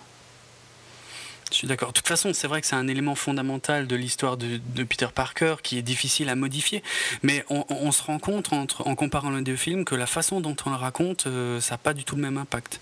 Chez Sam Raimi, c'était hyper fort euh, en émotion. Euh, là, c'est foiré. C'est foiré et ça n'a pas assez de conséquences. Ça pèse pas sur le film, sur la suite du film. C'est dommage. C'est vraiment dommage. Mais bon, moi, il y a des. Je pourrais continuer longtemps. Hein. Il y a tellement de trucs qui me gonflent dans ce film. T'avais euh, avais un point de vue à la première personne euh, qui était dans les trailers. Euh, qui... est pas assez long. Hein. Parce qu'il est pas, il est, il est pas mal hein, quand il y est. Principalement le, les 30 secondes où on est dans, en, swing dans les. Bon, par contre, c'est complètement débile. L'idée des. La scène des grues Ouais, la scène des grues, il faut, faut, vraiment l'accepter parce qu'elle est, est nullissime, hein. c'est en dessous de tout, c'est vraiment. Mais visuellement, elle est sympa. Hein. Visuellement, dans le sens où en 3D, le, le, le mouvement est sympa. Ouais, mais. Mais elle dure pas longtemps et en plus, elle est vraiment cette idée que les grues, euh, enfin, il y a une grue de chaque côté. Ouais, non, ça n'a aucun intérêt. Et parce que je l'ai revu il y a pas longtemps, le film en plus, pour un peu aiguiser mes arguments. Et euh, en y réfléchissant, en plus, ça sert vraiment à rien. Parce que, quelle est la différence pour Spider-Man entre, entre une avenue avec des immeubles et une avenue avec des grues? Qu'est-ce que ça change pour lui, quoi? C'est vraiment, vraiment une scène qui est lourdingue, euh, qui, qui est mal amenée, qui est mal c'est déjà assez foireux comme ça, il rajoute plein de trucs. C'est plein de petits détails comme ça. T'as une scène où t'as Spider-Man dans la rue, en costume, qui téléphone à Gwen Stacy. C'est complètement idiot, je veux dire. J'avais vu un documentaire sur les comics il y il y a longtemps un des, alors malheureusement je me souviens plus lequel c'est, mais un des dessinateurs historiques euh, de Spider-Man avait dit que hum, il s'était imposé une règle. Quand il dessinait Spider-Man, c'était de jamais l'avoir au sol c'était qu'il soit toujours en l'air et à l'envers et dans, dans, des, dans, les situations les plus improbables justement pour, pour bien rendre son côté euh, voilà euh, son personnage tu vois pour que ce soit mm. un vrai personnage. Et, et, tout ça est complètement bafoué là dans le film de Mark Webb où tu as des scènes où il marche à pied euh, ouais il téléphone il a... rue. Qu'est-ce que c'est ça va je trouve que ça va bien avec le le style que Peter Parker a qui est beaucoup plus nonchalant. Euh, mais qui me plaît pas. non, qui ok, mais tu, tu, peux comprendre qu'il y a une. Euh, oui. Tu vois, c'est logique, quoi. C'est la, la, suite logique du, du, style de Peter Parker qui se transporte sur Spider-Man. Ça a une autre conséquence qui est détestable au plus haut point, c'est qu'il passe son temps à enlever son masque. Ouais. il passe son temps, j'exagère, mais il le fait quand même 3-4 fois. Bah non, il le, fait plus que basse parce qu'il est moins l'air. Et, et euh, enfin, c'est hallucinant. C'est encore une fois, c'est les règles élémentaires du, du, des codes des super-héros qui sont complètement bafoués, quoi. C'est n'importe. Non, mais il est, il est beaucoup plus. Je peux comprendre que c'est énervant si t'es fan du Spider, euh, comme on l'imagine, quoi, comme mm. je le disais au début. Mais il est, il est logique dans. Ouais. Tu vois, cette attitude-là se rapporte à comment il est en, Peter.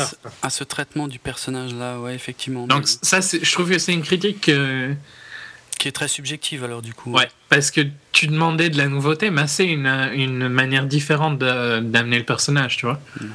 Que t'es pas d'accord avec, ça, c'est autre, un autre problème, quoi. Hum, hum. Mais euh, c'est une nouveauté et c'est euh, un choix, quoi, qu'ils ont fait. Ouais. Bah, ouais sais pas, je trouve pas que ce soit. Euh, c'est pas, le genre de nouveauté qui, à mon avis, euh, vraiment fait partie des, choses qui vont vraiment impressionner les gens, si tu. C'était pas ce qu'on pouvait en attendre, en tout cas, quoi. Ouais, et puis bon, euh, le méchant. Ah tiens, la, gueule du lézard qui est juste minable. Hein, qui c'est euh, grosse grosse grosse faute de design. Je veux dire le mec tu le vois t'as plus envie de rire que de non, il est assez ridicule. que d'autres choses. Le plan du méchant qui est minable aussi euh, transformer toute la ville en lézard super quoi. C'est euh, je crois que c'est les, les, deux les deux pires écueils à, éviter chez les super méchants. C'est ceux qui veulent transformer tout le monde en méchant et, et, et, ceux qui menacent une ville avec une bombe nucléaire hein, j'ai envie de dire. Tu vois c'est un peu le mélange des deux voilà. Euh, ah oui, je viens de tilter. Oui. On en parlera dans quelques minutes, mais euh, et puis euh, voilà. Et puis cette fin, cette fin incroyable, cette scène post-générique que même les fans de Spider-Man ne comprennent pas. C'est quand même incroyable. Scène post-générique qui était dans les trailers, c'est un amas de, de, de, trucs hallucinants, de trucs incroyables. Hein. Euh, où tu as donc un, personnage mystérieux qui apparaît dans la cellule du docteur Connors. Si même les fans de Spider-Man ne savent pas qui c'est, c'est qu'il y a un problème. C'est qu'il y a un gros souci. Hein. C'est censé être un élément du second film, mais euh, incompréhensible. Vraiment incompréhensible. Non, pour moi, c'est en dessous de tout, c'est à éviter absolument. C'est pas... non, mais c'est à regarder juste pour la relation. Ouais, la, la romance est jolie, j'avoue. Je veux dire, en termes de film de super-héros, ok, t'as as vraiment des trucs vraiment en termes de film à chier, t'as des trucs, ok, genre Ghost Rider 2, c'est vraiment cinématographiquement la nullité suprême, quoi. Mm. Mais c'est pas un personnage majeur comme Spider-Man, et je pense que Spider-Man méritait un meilleur scénar et un meilleur réalisateur. Et un meilleur interprète aussi, d'ailleurs, parce que j'accroche vraiment pas. Non, mais ça, je trouve que c'est. Parce que ce que t'aimes pas, en fait, dans son style de jeu, c'est qu'il est trop cool pour Spider, quoi mais, il joue pas mal, tu vois. Les, scènes qu'il a avec Emma, elles, sont bien jouées. T'as raison, c'est vrai que je m'exprime mal. C'est pas un mauvais acteur, mais c'est un personnage qui me parle pas du tout. Parce que comment veux-tu faire croire que, que le fait d'être Spider-Man est cool si le mec est déjà cool sans être Spider-Man? Pour moi, ça, ça fonctionne pas. Ça va pas. C'est euh, une approche différente de Spider. C'est parce qu'on a, on a en tête Spider euh, comme. Euh, un gosse qui s'est fait bully, quoi. Ouais, qui, qui, en prend plein la gueule. Ouais, parce que même, même le personnage de. Comment il s'appelle lui? Ah merde. Flash Thompson, qui est historiquement le, euh, celui qui maltraite un peu Peter Parker au bahut, même lui, euh, il, devient, il devient cool, il devient gentil dans le film. Qu'est-ce que c'est que ces délires, quoi? Merde c'est, Alors je sais que dans certaines versions des comics, c'est le cas également, et, euh, mais ça veut pas dire qu'il fallait le faire au cinéma, quoi. Non, et puis le capitaine Stacy, euh, dommage, hein, parce que euh, super acteur. Ouais. Et un, personnage très fort dans, pendant les trois quarts du film. très peu d'intérêt euh, Et qui s'effondre complètement à la fin du film, qui n'a plus rien, enfin ouais, qui n'a plus du tout de caractère devant l'autre là qui passe son temps à enlever son masque, et qui lui donne des ordres et tout, devant plein d'autres flics d'ailleurs, parce que quand tu regardes bien le film, en fait, il y a vraiment un tas de gens qui sait euh, qui euh, est euh, Spider-Man, hein. puisqu'il il dit quand même au capitaine Stacy, ouais, je sors avec votre fille et tout machin, devant tous les autres. Hein. mais ils Hein. Non, ils doivent pas entendre, je sais pas. C'est des détails, mais moi je regarde beaucoup ce genre de détails dans les films et du coup ça me, ça me hérisse au plus haut point. C'est insupportable insupportable. Non, mais si tu vas à Manhattan et que tu parles en plein milieu de la rue, je suis pas sûr que les gens à côté ils t'entendent. Hein. Ouais, non, non, non, non.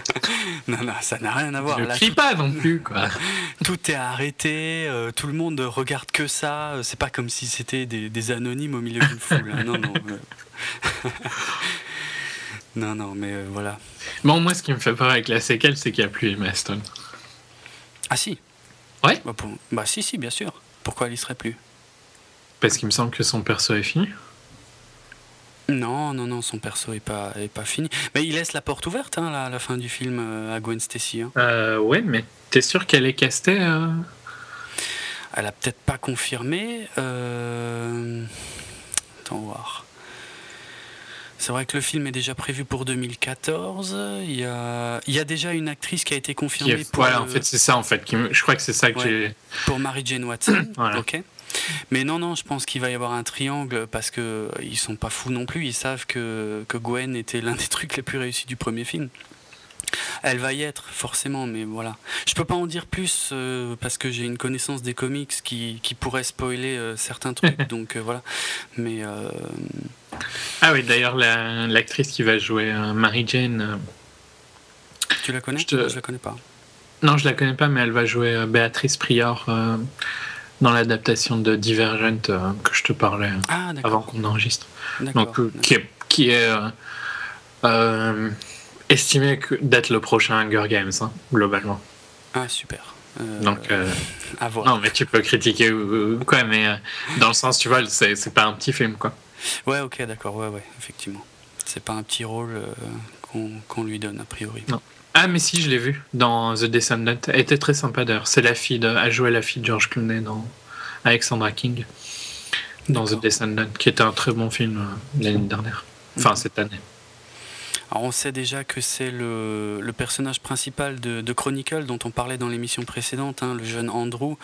Euh, bah c'est lui qui va interpréter Harry Osborn dans la suite de Spider-Man. Et Jamie Foxx, qui n'est pas un petit acteur, euh, pour, qui sera le méchant dans le rôle de Electro. Mais c'est vrai que je ne vois pas pour l'instant si Emma Stone est confirmée, mais je suis sûr qu'elle y sera. Ouais, j'espère. Sinon, ça me ferait du mal. En tout cas, j'irai évidemment le voir, mais avec les, plus grandes craintes et euh, en prenant des notes pour pouvoir critiquer, pour pouvoir bâcher même tout ce qui va pas me plaire, parce que je pense que ça va pas me plaire. Mais on sait jamais, peut-être que il est clair que Mark Webb euh, a eu énormément du mal à développer son film face au studio. Et ça se ressent un peu trop dans le film, je trouve. Euh, on va voir qui va réussir à imposer sa vision pour le film suivant, quoi. Le problème, c'est que Mark Webb est quand même, quoi qu'il arrive, est pas très doué dans les scènes d'action, donc euh, ça me gêne un peu pour un perso comme Spider-Man. Ouais, après, bon, on parlait de, de Avengers dans l'épisode juste avant. Hein. Mm. Joss Whedon, c'était pas non plus un dieu des scènes d'action, tu vois. Donc, non, non, c'est clair, mais Tu peux faire un, film ok. Euh, Mark Webb est peut-être capable de faire un film ok. C'est jamais que son deuxième film. Hein. C'est vrai. Enfin, tu peux dire la même chose de Joss Whedon, mais il avait quand même dirigé, réalisé quelques épisodes aussi. Ouais, ouais. Ouais. Ouais. Ok pour Spider-Man. On va passer à l'autre gros.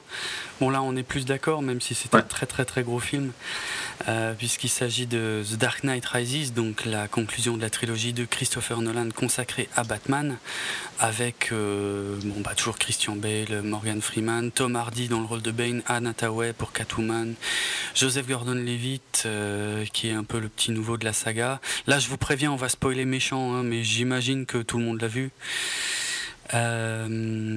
Alors, je pense que pour certaines personnes, ça doit être assez étrange qu'on ait mis ce film dans nos flops. Et pourtant, et pourtant, j'ai tellement bah. du mal à le défendre. Pour, euh, pour la petite histoire, c'était notre premier épisode de 24. Tout à fait. C'était le premier, c'était le pilote de 24 FPS qu'on avait consacré à The Dark Knight Rises, qui à cause d'une mauvaise manip de ma part euh, était absolument indiffusable. Donc on a déjà eu un, gros débat sur The Dark Knight Rises, mais, euh, et, c'est pour ça qu'on tenait en tout cas à, pouvoir en parler euh, dans une émission qui serait diffusée. Parce que on avait vraiment fait une belle grosse émission dessus, quoi. Ouais, mais bah, j'ai plein de problèmes, quoi. Enfin, comme c'est pas le pire film de, 2012, hein, non. on est bien d'accord. mais il y a des problèmes avec ce film qui sont énorme quoi. Ah, et euh, plus j'y pense, pire c'est quoi. Ah mais moi c'est pareil. Hein. Je suis après qu'on ait fait notre émission, notre 24 FPS, je suis retourné le voir une deuxième fois et euh, waouh, tout ce qui m'a sauté à la tête, c'était c'était large pire quoi. C'était, euh, je comprends pas. il m'a fallu un temps fou pour me décider si j'aimais ou pas ce personnage, parce qu'il y a des tas de trucs que j'aime en général. Le, le style ou, le ton de Nolan en général me plaît bien. Euh, Christian Bale, les personnages dans l'ensemble, ça va, mais, mais finalement la balance, il y a tellement de trucs négatifs dans ce film. Le rythme de l'histoire est catastrophique catastrophique. Euh, c'est long, c'est très long, c'est beaucoup trop long, c'est presque 3 heures. Ouais, oui, c'est 2h50 hein, si ma mémoire est bonne. Il y a des tas de sous-intrigues, surtout au début du film, euh, où on nous en met plein la tête, même un peu trop, tu vois. On est obligé de cogiter pour rester, pour s'accrocher, tu vois, pour essayer de tout comprendre. Et en fait, la majorité de ces trucs-là ne débouchent sur rien du tout. C'est très gênant, quoi. Et puis il y a des, des plot holes énormes, quoi. Ah ouais. La prison, les flics, les flics, est franchement. Euh, les mecs, ils sont enfermés pendant je sais plus combien de mois, mais c'est massif quand même. Ouais, hein. ouais, c'est 3-4 mois, peut-être. Euh, j'avais en tête 5, mais bon, je me trompe peut-être. c'est pas important. De toute façon, ce serait même 4 semaines, franchement, ça, ça, serait tout aussi débile. Ils hmm. sortent rasés, maquillés, euh, bien nourris, quoi. Ils ont. Propre, bien nourris, ouais, ouais. Euh, que les gens remettent les, les, les mineurs, c'était quoi, au Chili, non? Ah oui, oui, exact. Ils sont ressortis d'un peu près le même genre de, de temps. Hein. Mhm, mhm. Ben, ils étaient, ils étaient de la même manière, quoi. Tu vois, maquillés et tout, tranquille. Ouais, on était dans un spa, quoi. Hein. On a pris deux, trois semaines de congé, quoi. Euh, le l'ellipse euh, prison euh, au milieu de n'importe où, retour à Gotham, qui est censé être complètement fermé du monde, quoi. Ouais. oui, en plus, oui. non, il y, a vraiment des trucs qui, qui plus j'y repensais, m'ont énervé, quoi. Un point. C'est vraiment trop, quoi. C'est incroyable. Je comprends pas. J'ai vraiment l'impression que Christopher Nolan, en plus, Christopher Nolan, qui est très loué par son approche réaliste, euh, notamment par certains pour ce film, encore une fois. Ben putain, qu'est-ce qu'il y a de réaliste dans ce film? Il y a tellement de danneries. Et je veux dire, euh, comme je le disais, je le teasais il y a quelques instants, euh, la menace nucléaire sur la ville, qui est l'un des trucs les plus bidons qu'on puisse faire dans un film de super-héros. Mais au secours, quoi. Ouais, puis la menace nucléaire qui pourrait aller vers euh, direct sur la fin du film, mais qui il fait exploser le, la bombe à 2 mètres de Gotham, quoi. ouais, euh, tout le monde y meurt pareil, hein. Euh, ça servait bien, à quelque chose, tiens. Bien, bien sûr, c'est franchement, ça colle pas du tout, c'est pas. Puis des, des, des bêtes trucs, mais genre quand il allume son insigne, tu vois, sur le building. Oui. What the fuck, quoi. T'es censé être dans une espèce de d'urgence. Euh.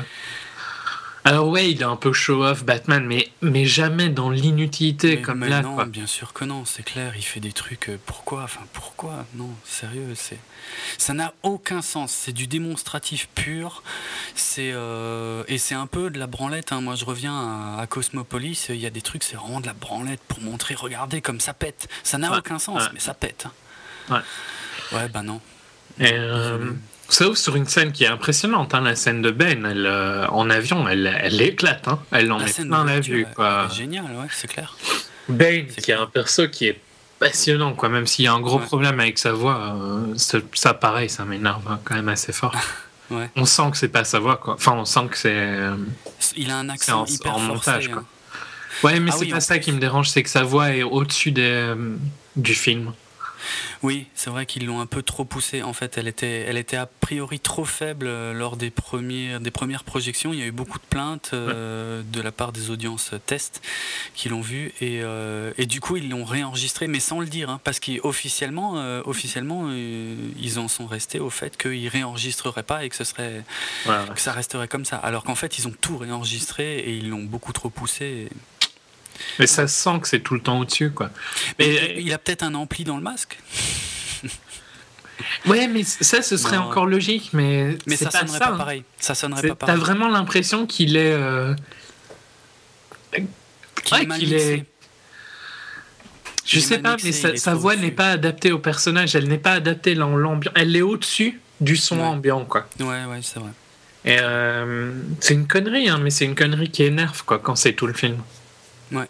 Et dans, dans l'avion, dans la scène d'ouverture, ça ne dérange pas, mais il y a des scènes débiles où il parle euh, à Gotham, tu vois, quand, genre, devant le palais de justice ou un truc du style, euh, où il n'y a personne et, euh, et cette voix est ridicule. Quoi. Ouais, c'est vrai que ça fonctionne pas. Je, je suis pas fan.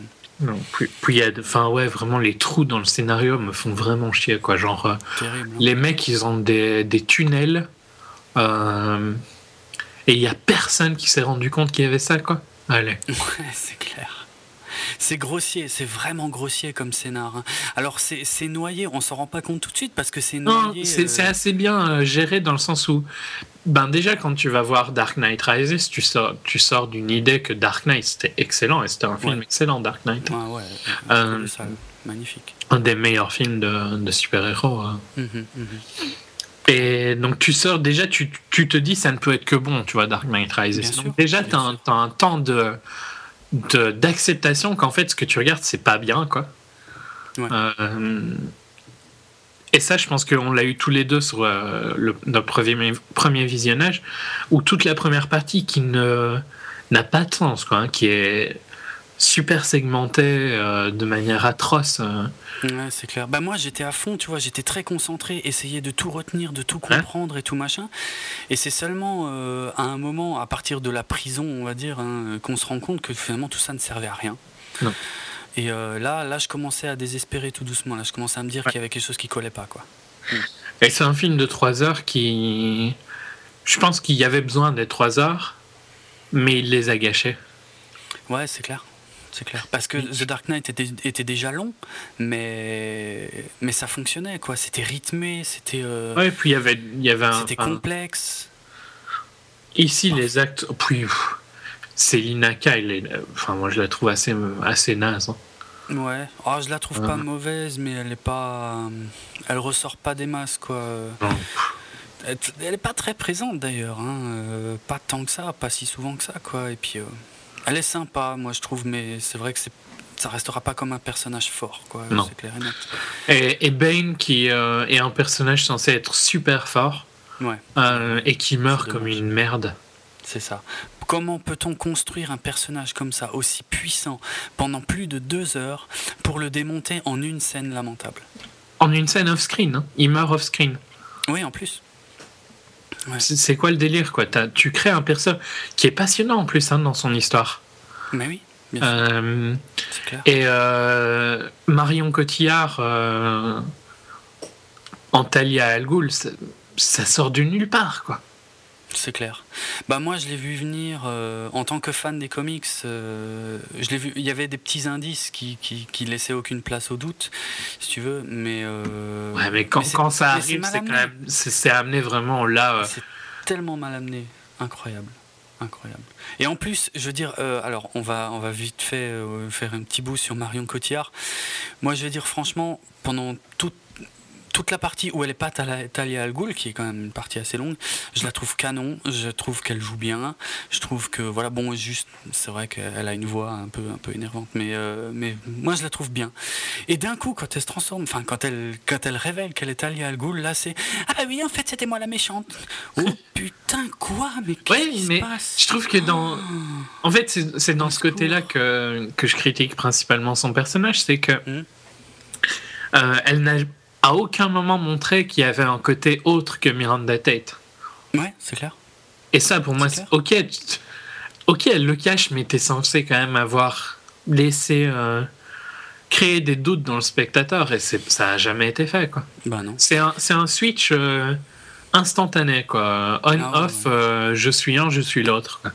Ah ouais, complètement. Hein.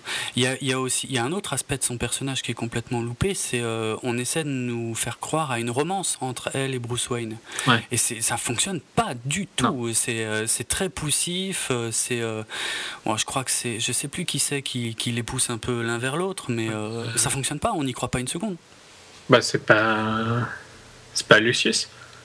C'est peut-être Lucius, ouais, ouais, j'avais un doute. Ouais, ça doit être Lucius Fox, ouais, Morgan, le personnage de Morgan Freeman, qui malheureusement est très peu présent dans ce film également, quoi. Alors que ses relations avec Bruce Wayne, Batman, étaient absolument jouissives dans les deux films précédents. Là, euh, il fait de la figuration dans une ou deux scènes et puis c'est tout, quoi. Et critique aussi, euh, acteur que j'adore. Euh, donc Joseph Gordon-Levitt, quand on a parlé juste avant qui euh, savait que. Merde. Ah oui, que, Bruce Wayne était Batman. Que Bruce Wayne était Batman. Ouais, qu'il l'a deviné euh, ouais, comme ça. Ouais, qu'il l'a deviné comme ça, ouais, tranquille, quoi. Ouais. C'est un orphelin, donc. Euh, ben, Bruce Wayne, c'est un orphelin aussi, donc il savait que c'était Batman, quoi. Voilà. Hallucinant, franchement, dans, dans l'univers relativement cohérent et sérieux qu'avait construit Nolan jusqu'ici, ces genres de détails qui passent pas du tout. Ouais, il détruit son univers. Hein. Ah ouais, ouais complètement. Bon, après, le side note qu'il s'appelle Robin. Euh, ouais, ça a été très mal interprété par beaucoup de gens, ça, hein, d'ailleurs. Hein. Euh, y a, parce que là, tout récemment, comme le film est sorti en DVD Blu-ray, il y a eu des interviews euh, de, bah, de Nolan notamment, mais aussi de Joseph Gordon-Levitt, qui ont expliqué la fin et euh, ça m'a rassuré parce que c'était exactement la façon dont je l'avais comprise, c'est-à-dire que euh, à la fin, on voit le personnage de, de Joseph Gordon-Levitt. J'aimerais quand même retrouver son nom, tiens. Euh, John Blake. John, John Blake, merci. Enfin, John, Robin John Blake. Oui. qui rentre, enfin, qui, qui, a accès aux installations qu'utilisait autrefois Bruce Wayne, et on voit qu'il est en train de sortir le costume et tout, puis le film se finit là-dessus. Et la plupart des gens en ont déduit que vu qu'il s'appelle Robin, ben, c'est qu'il va incarner Robin, alors que c'était pas du tout ça qui était expliqué dans le film. Ce qui était expliqué déjà avant dans la trilogie d'ailleurs, c'était que Batman en tant que figure pouvait être incarné par n'importe qui. C'est le personnage de Batman qui est important, pas celui qui est sous le masque. Et donc il est clair, enfin il était clair pour moi et pour Nolan, et bon, je pense pas que je suis le seul à l'avoir vu quand même, mais, mais beaucoup de gens sont passés à côté, euh, que à la fin, euh, ça veut dire que ben, Batman perdure, mais avec euh, une autre identité, ce qui n'est pas, choquant. Hein. C'est là que l'utilité de l'appeler Robin est débile, quoi. C'est bah, mettre un doute chez les gens. Ça crée une confusion, effectivement. Parce que c'était juste pour faire une petite ouais, une petite blague ou une, petite, référence. Une référence qui n'aurait pas dû avoir de conséquences. Euh, et euh, malheureusement qui en a eu puisque les gens ont compris la scène de travers quoi. Mais le problème c'est qu'ils te mettent deux trucs quoi. Si, si euh, ils avaient mis quelqu'un d'autre à la place de John Blake pour devenir Batman, ce qui est sous-entendu quand il mm. va sur la à la Batcave, mm passe. très bien. Euh, moi, c'est comme ça que je l'ai compris. Mais alors, fallait pas l'appeler Robin parce que. Fallait pas l'appeler Robin, je suis d'accord. Tu l'appelles Robin, bah alors les gens ils se disent mais et c'est il est Batman mais il est Robin aussi. Euh. Ouais, ouais. Les gens n'ont pas compris le, jeu de mots, je crois. C'est un, un, jeu de mots maladroit. Ouais. Avant tout, et qui a été mal perçu. À raison, peut-être, parce qu'il est, il est quand même un peu maladroit, quoi. Il euh, y a un autre élément final du film qui a été très mal compris. Enfin, très mal compris. Encore une fois, moi j'ai pu lire des trucs euh, sur le net qui m'ont euh, vraiment horrifié quand je vois à quel point les gens interprètent les films des fois n'importe comment. C'est, on a cette. alors, encore une fois, ça découle d'une maladresse. Hein. Tu sais, c'est Alfred qui est un personnage magnifique, hein, toujours brillamment interprété par Michael Caine, qui a pas beaucoup de scènes malheureusement, mais des scènes fortes par contre, très fortes, très poignantes. Surtout dans euh, celui-ci. Hein. Ouais, ouais, oui, clairement, plus que jamais. Euh, là, il euh, y, a cette fameuse explication où il dit que voilà, moi j'aimerais bien un jour, machin, à la terrasse d'un truc en Italie, je me retourne et je vous vois heureux et tout machin. Il nous le montre une première fois, et puis c'est pas ça. Et puis à la fin du film, on revoit la scène, et puis là, par contre, c'est bien Bruce Wayne et Selina Kyle en face. Et j'ai lu des trucs aberrants sur internet, des gens qui disaient mais non, vous avez rien compris, c'est un rêve et tout. En fait, euh, en fait, ils rêvent parce que c'est la scène est, pareille qu'avant, puisque en fait c'est ce qu'ils rêvent de voir, mais c'est pas vrai. Euh, Batman euh, est mort et tout machin. Et j'avais envie de lire des Oh, mais les mecs, Inception, c'était un autre film, là. Qu'est-ce que vous racontez? Qu'est-ce que c'est ce délire? Arrêtez de péter un plomb, quoi. Il y a eu des interviews récentes de Michael Caine où, il disait effectivement Non, non, c'est pas un rêve, hein, c'est bien ce qui se passe. Euh, bah c'est comme ça que c'est montré, quoi. Bah, bien sûr, il faut avoir une lecture là très simple de ce qu'on voit, très basique. Ah non, mais il y en a qui sont partis dans des théories hallucinantes. Non, non, c'est un rêve, machin et tout. Parce que c'est la même lumière. Non, même des trucs hallucinants. Il y en a qui disaient Ouais, justement, la lumière et tout euh, particulière te montre que c'est un rêve et tout. N'importe quoi. Après, par contre, je trouve que c'est une faiblesse hein, d'avoir montré la même scène deux fois. Je trouve que ça aurait été bien mieux de la raconter. Et puis de la montrer, ça aurait été bien plus fort. Quoi. Totalement d'accord, c'est pour ça que je disais avant que cette mauvaise interprétation découle peut-être également d'une maladresse de, de, mise en scène, comme l'autre. Ouais, ouais, ouais. Ouais, bon. Non, vraiment euh, hyper décevant. Euh, Christopher Nolan a, vraiment euh, trouvé ses limites là, montré ses limites même, j'ai envie de dire. ouais, dommage. Moi après, en, très bizarre après Dark Knight quoi. Ben c'est clair, c'est clair. En tant que fan hardcore de Batman, parce que c'est de loin l'un de mes personnages imaginaires préférés. Euh, bon, moi euh, j'ai des déceptions, mais qui sont un peu plus nerd. Hein, je veux dire, euh, parce que Batman, si tu regardes bien, il n'a que trois scènes dans le film. Oui. Ça, me, gêne quand même beaucoup. Ouais, ça, je me hein. rappelle que tu l'as dit. Une, une, une, scène où il se poursuivent par les flics, où il, où il se sauve, quoi. Donc une scène pas forcément très glorieuse. Une deuxième scène où il se fait maraver par Bane. Une, nouvelle fois pas super glorieuse. Bien maravé en plus. Hein. Ouais, en plus. Et bon, avec une image mythique que je m'attendais à voir quand il lui brise le dos sur ses genoux c'est une image mythique des comics, donc c'était obligé qu'elle soit dans le film, ça ok. Je savais qu'il sortirait pas de ce combat, mais une nouvelle fois, il en sort pas, en tout cas vainqueur de cette scène. Et une dernière scène finale, bon, qui est heureusement nettement plus longue, mais qui par contre se déroule intégralement deux jours, ce qui me pose un gros problème, euh, parce que pour moi, Batman est une créature de la nuit. Je comprends pas qu'on puisse en faire un, final d'un film de Batman entièrement en deux jours. C'est complètement antinomique à mon avis, et euh, qui se finit par un Batman euh, ben, qui se barre qui, qui, se, qui se sacrifie, euh, même si en fait. Ouais, puis même si cette scène de jour est, est longue, euh, il y a quand même pas mal de faiblesses hein, dans, dans le personnage de Batman. Euh. À fond. Il, est montré faible en fait tout le temps. Je pensais qu'il y aurait une construction. au début, il est faible, il a un peu renoncé, et puis il revient tout doucement. En plus, il n'en finit pas de revenir parce qu'il y a une fois qu'il revient physiquement à Gotham, et eh ben il part en prison à l'autre bout du monde. Donc il revient une nouvelle fois. Euh, où est la démarche épique? Où est l'héroïsme du personnage en fait? Ça reste quand même un super-héros et euh, un film de super-héros, je veux dire, et, euh, et ça s'est transformé en branlette intellectuelle parce qu'on a perdu tout le côté héroïque du, traitement du personnage, quoi. Ouais. Et puis le, le fait que Selina tue Bane à sa place d'une manière qui refuse lui dans son équipe.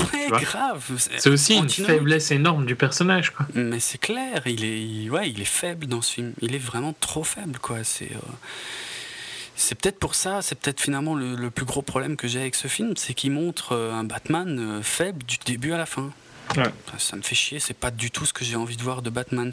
Pourtant, Batman n'est jamais aussi intéressant que quand il a des faiblesses. Oui, bien sûr, mais, mais il faut contrebalancer avec, avec, des, avec de la force. Quoi. Exactement, exactement. Et là, ben, c'est pas le cas. Là, c'est trop bah, faible en permanence. Je suis vraiment content. Du coup, maintenant que j'ai vu le film, je suis vraiment content que, voilà, que Nolan s'arrête là. Ouais et qu'on va avoir droit à, quelque chose d'autre. Alors bien sûr, euh, c'est un peu comme euh, le réalisateur euh, qui va s'occuper du prochain Star Wars. Hein. Là, le prochain qui va s'occuper de Batman, c'est un peu comme s'il se peignait une cible sur le front. Surtout que les, gens au final sont assez positifs hein, sur Rises quand même. Ben ouais, dans l'ensemble, ouais. Et je comprends vraiment pas. Ben, pour moi, c'est un manque d'analyse. Clairement. Parce que quand tu es sorti de, de Rises, tu, sans, tu vois, sans trop y réfléchir, tu t'es dit, ouais, c'est. Mais bon, c'était quand même pas si mal, tu vois. Ouais, un peu. J'essayais de réfléchir, quoi. Je me dis. J'étais largué. Ouais, Impossible de. Euh, ouais, ouais, mais en final, oui, oui. Moi, je suppose que c'était pas si mal, tu vois. Plus c'est quand tu y réfléchis que tu vois vraiment tous les trous et tout. Exactement. Et euh, encore plus si tu le revois. Hmm. Ah ouais. donc, euh, ouais, je pense vraiment que l'impression des gens qu'on de Rises, c'est presque de la des résidus de Dark Knight. Ouais, ouais, j'ai l'impression aussi. Et puis un peu de la hype, tu vois, on dirait que. Ouais, c'est impossible de pas aimer Rises. C'est impossible de pas aimer Nolan, en fait. voilà, c'est ça, exactement là où je voulais en venir. Ouais. Alors que putain, le film est pas bon, le film est pas bon, faut le dire, quoi. Même s'il a révolutionné. Euh, les films de super-héros, hein. Ah, totalement, hein. j'adore. Je veux dire, je renie absolument pas The Dark Knight, qui est un film exceptionnel. Et Begins, c'était très bien aussi. Hein. J'adore Begins, mais j'adore, j'adore, j'adore. Une origin euh, story vraiment trop long, hein, trop long comme. Euh... L'origin story est trop long, je pense, mais. Euh. J'adore. Euh, j'ai quasiment pas de critique envers Begins. Moi, j'adore ce film. Mais, mais là, finir comme ça, bizarre. Hmm, très. Bon, disons qu'au moins euh, Nolan voilà, a été au bout de son truc. Il a, il a raconté une histoire du début à la fin. Et il y a une vraie fin là. C'est pas une fin. Enfin, il y a une fin ouverte, ok, mais sur une nouvelle euh, histoire qui sera a priori pas racontée d'ailleurs. Mais euh, il y a une fin un peu ouverte, mais il y a quand même une vraie fin. Ce qui est rarement le cas hein, pour les super-héros. Ouais il n'y a, a, jamais de fin aux super-héros. On, on, laisse toujours la possibilité qu'ils reviennent. Bah, là, on laisse aussi, mais d'une manière différente. Oui, mais d'une manière. Une nouvelle euh, incarnation. Quoi. Ouais, voilà, d'une manière quand même assez inédite. Quoi. Donc, ça, je reconnais à Nolan d'avoir euh, géré un projet de A à Z euh, et d'avoir vraiment été au bout de son projet, quoi, de raconter début, confirmation, développement et fin. Ouais. Mais je suis content que, que ça passe chez quelqu'un d'autre. J'ai envie de voir autre chose là. Non, mais euh, enfin, il a, voilà, il a, il a fait, il a fait ce qu'il, ce qu'il voulait, quoi. Mais mhm. c'est décevant de finir sur ça, quoi. C'est très dommage, ouais. Très, très, très dommage. Je pense que le, le public euh, comprendra, enfin, euh, comment dire, reviendra un peu sur des vues un peu plus réalistes par rapport à ce film en le revoyant en vidéo, quoi. Parce qu'il n'y aura ah, plus cette énorme hype du moment de la sortie du truc et tout, où d'un coup tout le monde est fan de Batman. ce qui m'énerve. Euh, mais bon, c'est comme on en parlait dans l'émission précédente. Hein. C'est un, truc de geek, quoi. Quand tout le monde est à fond dedans, tu te dis putain, c'est bon, j'étais là avant vous. ouais, mais ça a moins gêné sur Dark Knight parce que je pense que Dark Knight c'était la l'acceptation et euh, post Dark Knight c'était trop. Ah ouais, non, ouais, c'est clair. En fait, Dark Knight, Dark Knight, les geeks étaient contents que Dark Knight existe parce que c'était une validation de ton univers Mm. pouvait être euh, une œuvre d'art euh, d'un niveau comme n'importe quel film. Quoi. c'était pas juste un film de super-héros, quoi, Dark Knight. C'était un excellent film, point barre. Quoi. Et euh, le post-Dark Knight et le hype qui a suivi, ben, ça c'est ouais, les geeks ont moins aimé. Bah, c'est clair, logiquement. Donc voilà pour The Dark Knight Rises. Euh, bon, bah, je suis content qu'on ait pu en parler et que ce soit diffusé cette fois. À mon avis, on va avoir des critiques, hein, mais n'hésitez pas. Hein. Il y a des grandes chances, mais voilà, c'est le but. Hein, c'est le but de, ces discussions et de ces podcasts. c'est clair et net. Euh, ouais, c'est clair. Il y a des gens qui ont adoré Prometheus, Spider-Man et The Dark Knight. très bien, Spider-Man. Incompréhensible. Euh, je le fais exprès, je te taquine. Je sais bien. Allez, on, va conclure cette Sachant que ça vient de quelqu'un qui aime John Carter. Hein, donc... Euh. Bien vu. Bien vu. Je peux pas te la reprocher. Excellent. Allez, on conclut euh, vraiment très rapidement avec le Hobbit. Euh, pourquoi très rapidement? Parce qu'on y a déjà consacré un 24 FPS complet. De 3 euh, heures et quelques.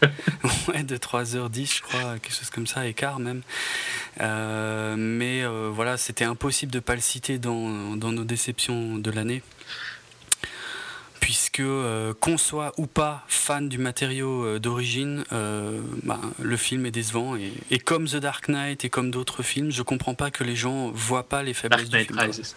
Rises, oui, bien sûr, pardon. J'aime pas, enfin j'aime pas trop ce nom. Ça, ça porte à confusion. C'est vrai. Mais ouais, ouais, bah ouais, je comprends pas non plus qu'on voit pas les fautes. Hein. Mm, mm. Et je pense que, pareil, hein, Hobbit, c'est pire à la deuxième vision. Ah oui, voilà, oui, c'est ce qu'on disait avant d'enregistrer. Hein. Moi, j'ai été le revoir euh, après qu'on ait fait le 24 FPS. J'ai été le revoir en 2D, en, 24 FPS, justement, en 24 images secondes, et en VO. Et euh, bon, la VO, par contre, ça, ça n'a rien à voir. Mais euh, la, comment dire, la 2D ou la, les 24 FPS ne, ne changent pas grand-chose aux critiques que j'ai à faire au film.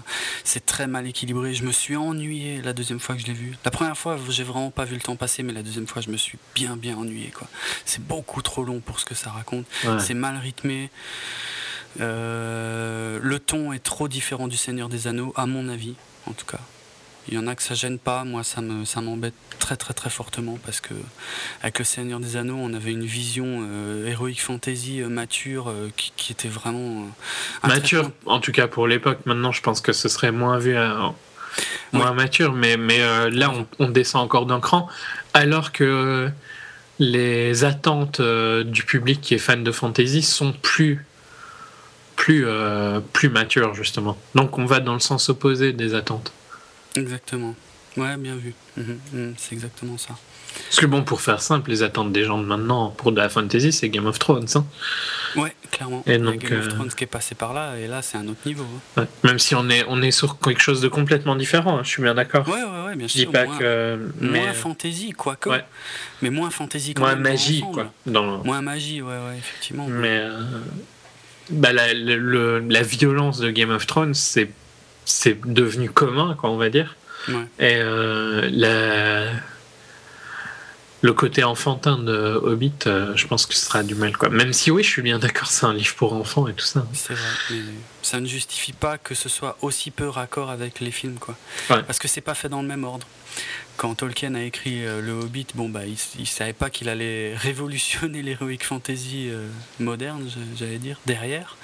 Alors que là c'est le contraire, on sait très bien ce qui, ce qui, sur quoi ça va découler. Donc pourquoi commencer sur un truc aussi léger et aussi euh, maladroit et même parfois franchement idiot avec des personnages comme Radagast le Brun et, et des personnages ratés, enfin je trouve, hein, comme Thorin et Kutchen qui est pas sympathique pour un sou alors que c'est un des personnages principaux.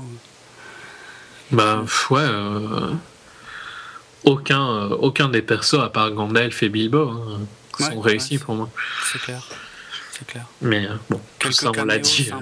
ouais, voilà, tout ça on l'a déjà dit, mais voilà. Grosse déception à cause du ton, à cause du rythme. À cause aussi de, euh, l'idée, hein, je pense, d'en faire trois films. Et surtout ça, qui se sent un peu trop, hein, euh, justement, une vraie volonté commerciale beaucoup trop flagrante. Et... Ouais. Ouais, parce que c'est pas une volonté artistique quand on voit à quel ah point ce film aurait largement pu être coupé. Franchement, je pense que euh, un bon monteur peut te le descendre à 1h40. 1h45.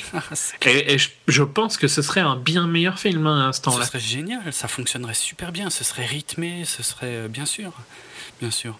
Avec peut-être quelques reshoots, tu vois, mais pas grand-chose. quoi. Je pense que juste du montage, il y aurait une. D'ailleurs, j'ai déjà, j'ai déjà, comme euh, note, j'ai déjà entendu des projets d'étudiants en cinématographe pour faire pour, devenir réalisateur quoi qui font qui font des montages de films euh. et je me rappelle qu'il y avait eu un, challenge de, de, refaire le montage de Kill Bill qui tu vois qui est un film assez euh, spécial hein, dans son montage. Oh oui. Euh, surtout le 1 puis le 2 et de refaire le, montage complet je, serais curieux de voir un, autre montage de The Hobbit et un autre montage de Kill Bill aussi d'ailleurs hein. mais carrément ce serait un, projet assez sympa, je pense. Ouais. Ouais, c'est marrant ça, ouais, ça peut être intéressant. Donc euh, voilà, je pense qu'on peut boucler euh, cette partie des, déceptions. Hein. Donc encore une fois, on le répète, c'est pas les pires films qu'on ait vus cette année, parce qu'il y en a eu des, films qui étaient largement plus à chier. Largement. Voilà. Mais ça, c'est, on a eu des, des, attentes et des attentes qui ont été déçues euh, par divers éléments et on tenait à vous en faire part dans cet épisode spécial. Allez, on conclut ici euh, pour cette partie et on vous retrouve très bientôt pour euh, la troisième et dernière partie de ce hors-série qui sera lui consacré à nos tops de l'année 2012. Allez, à bientôt, ciao Salut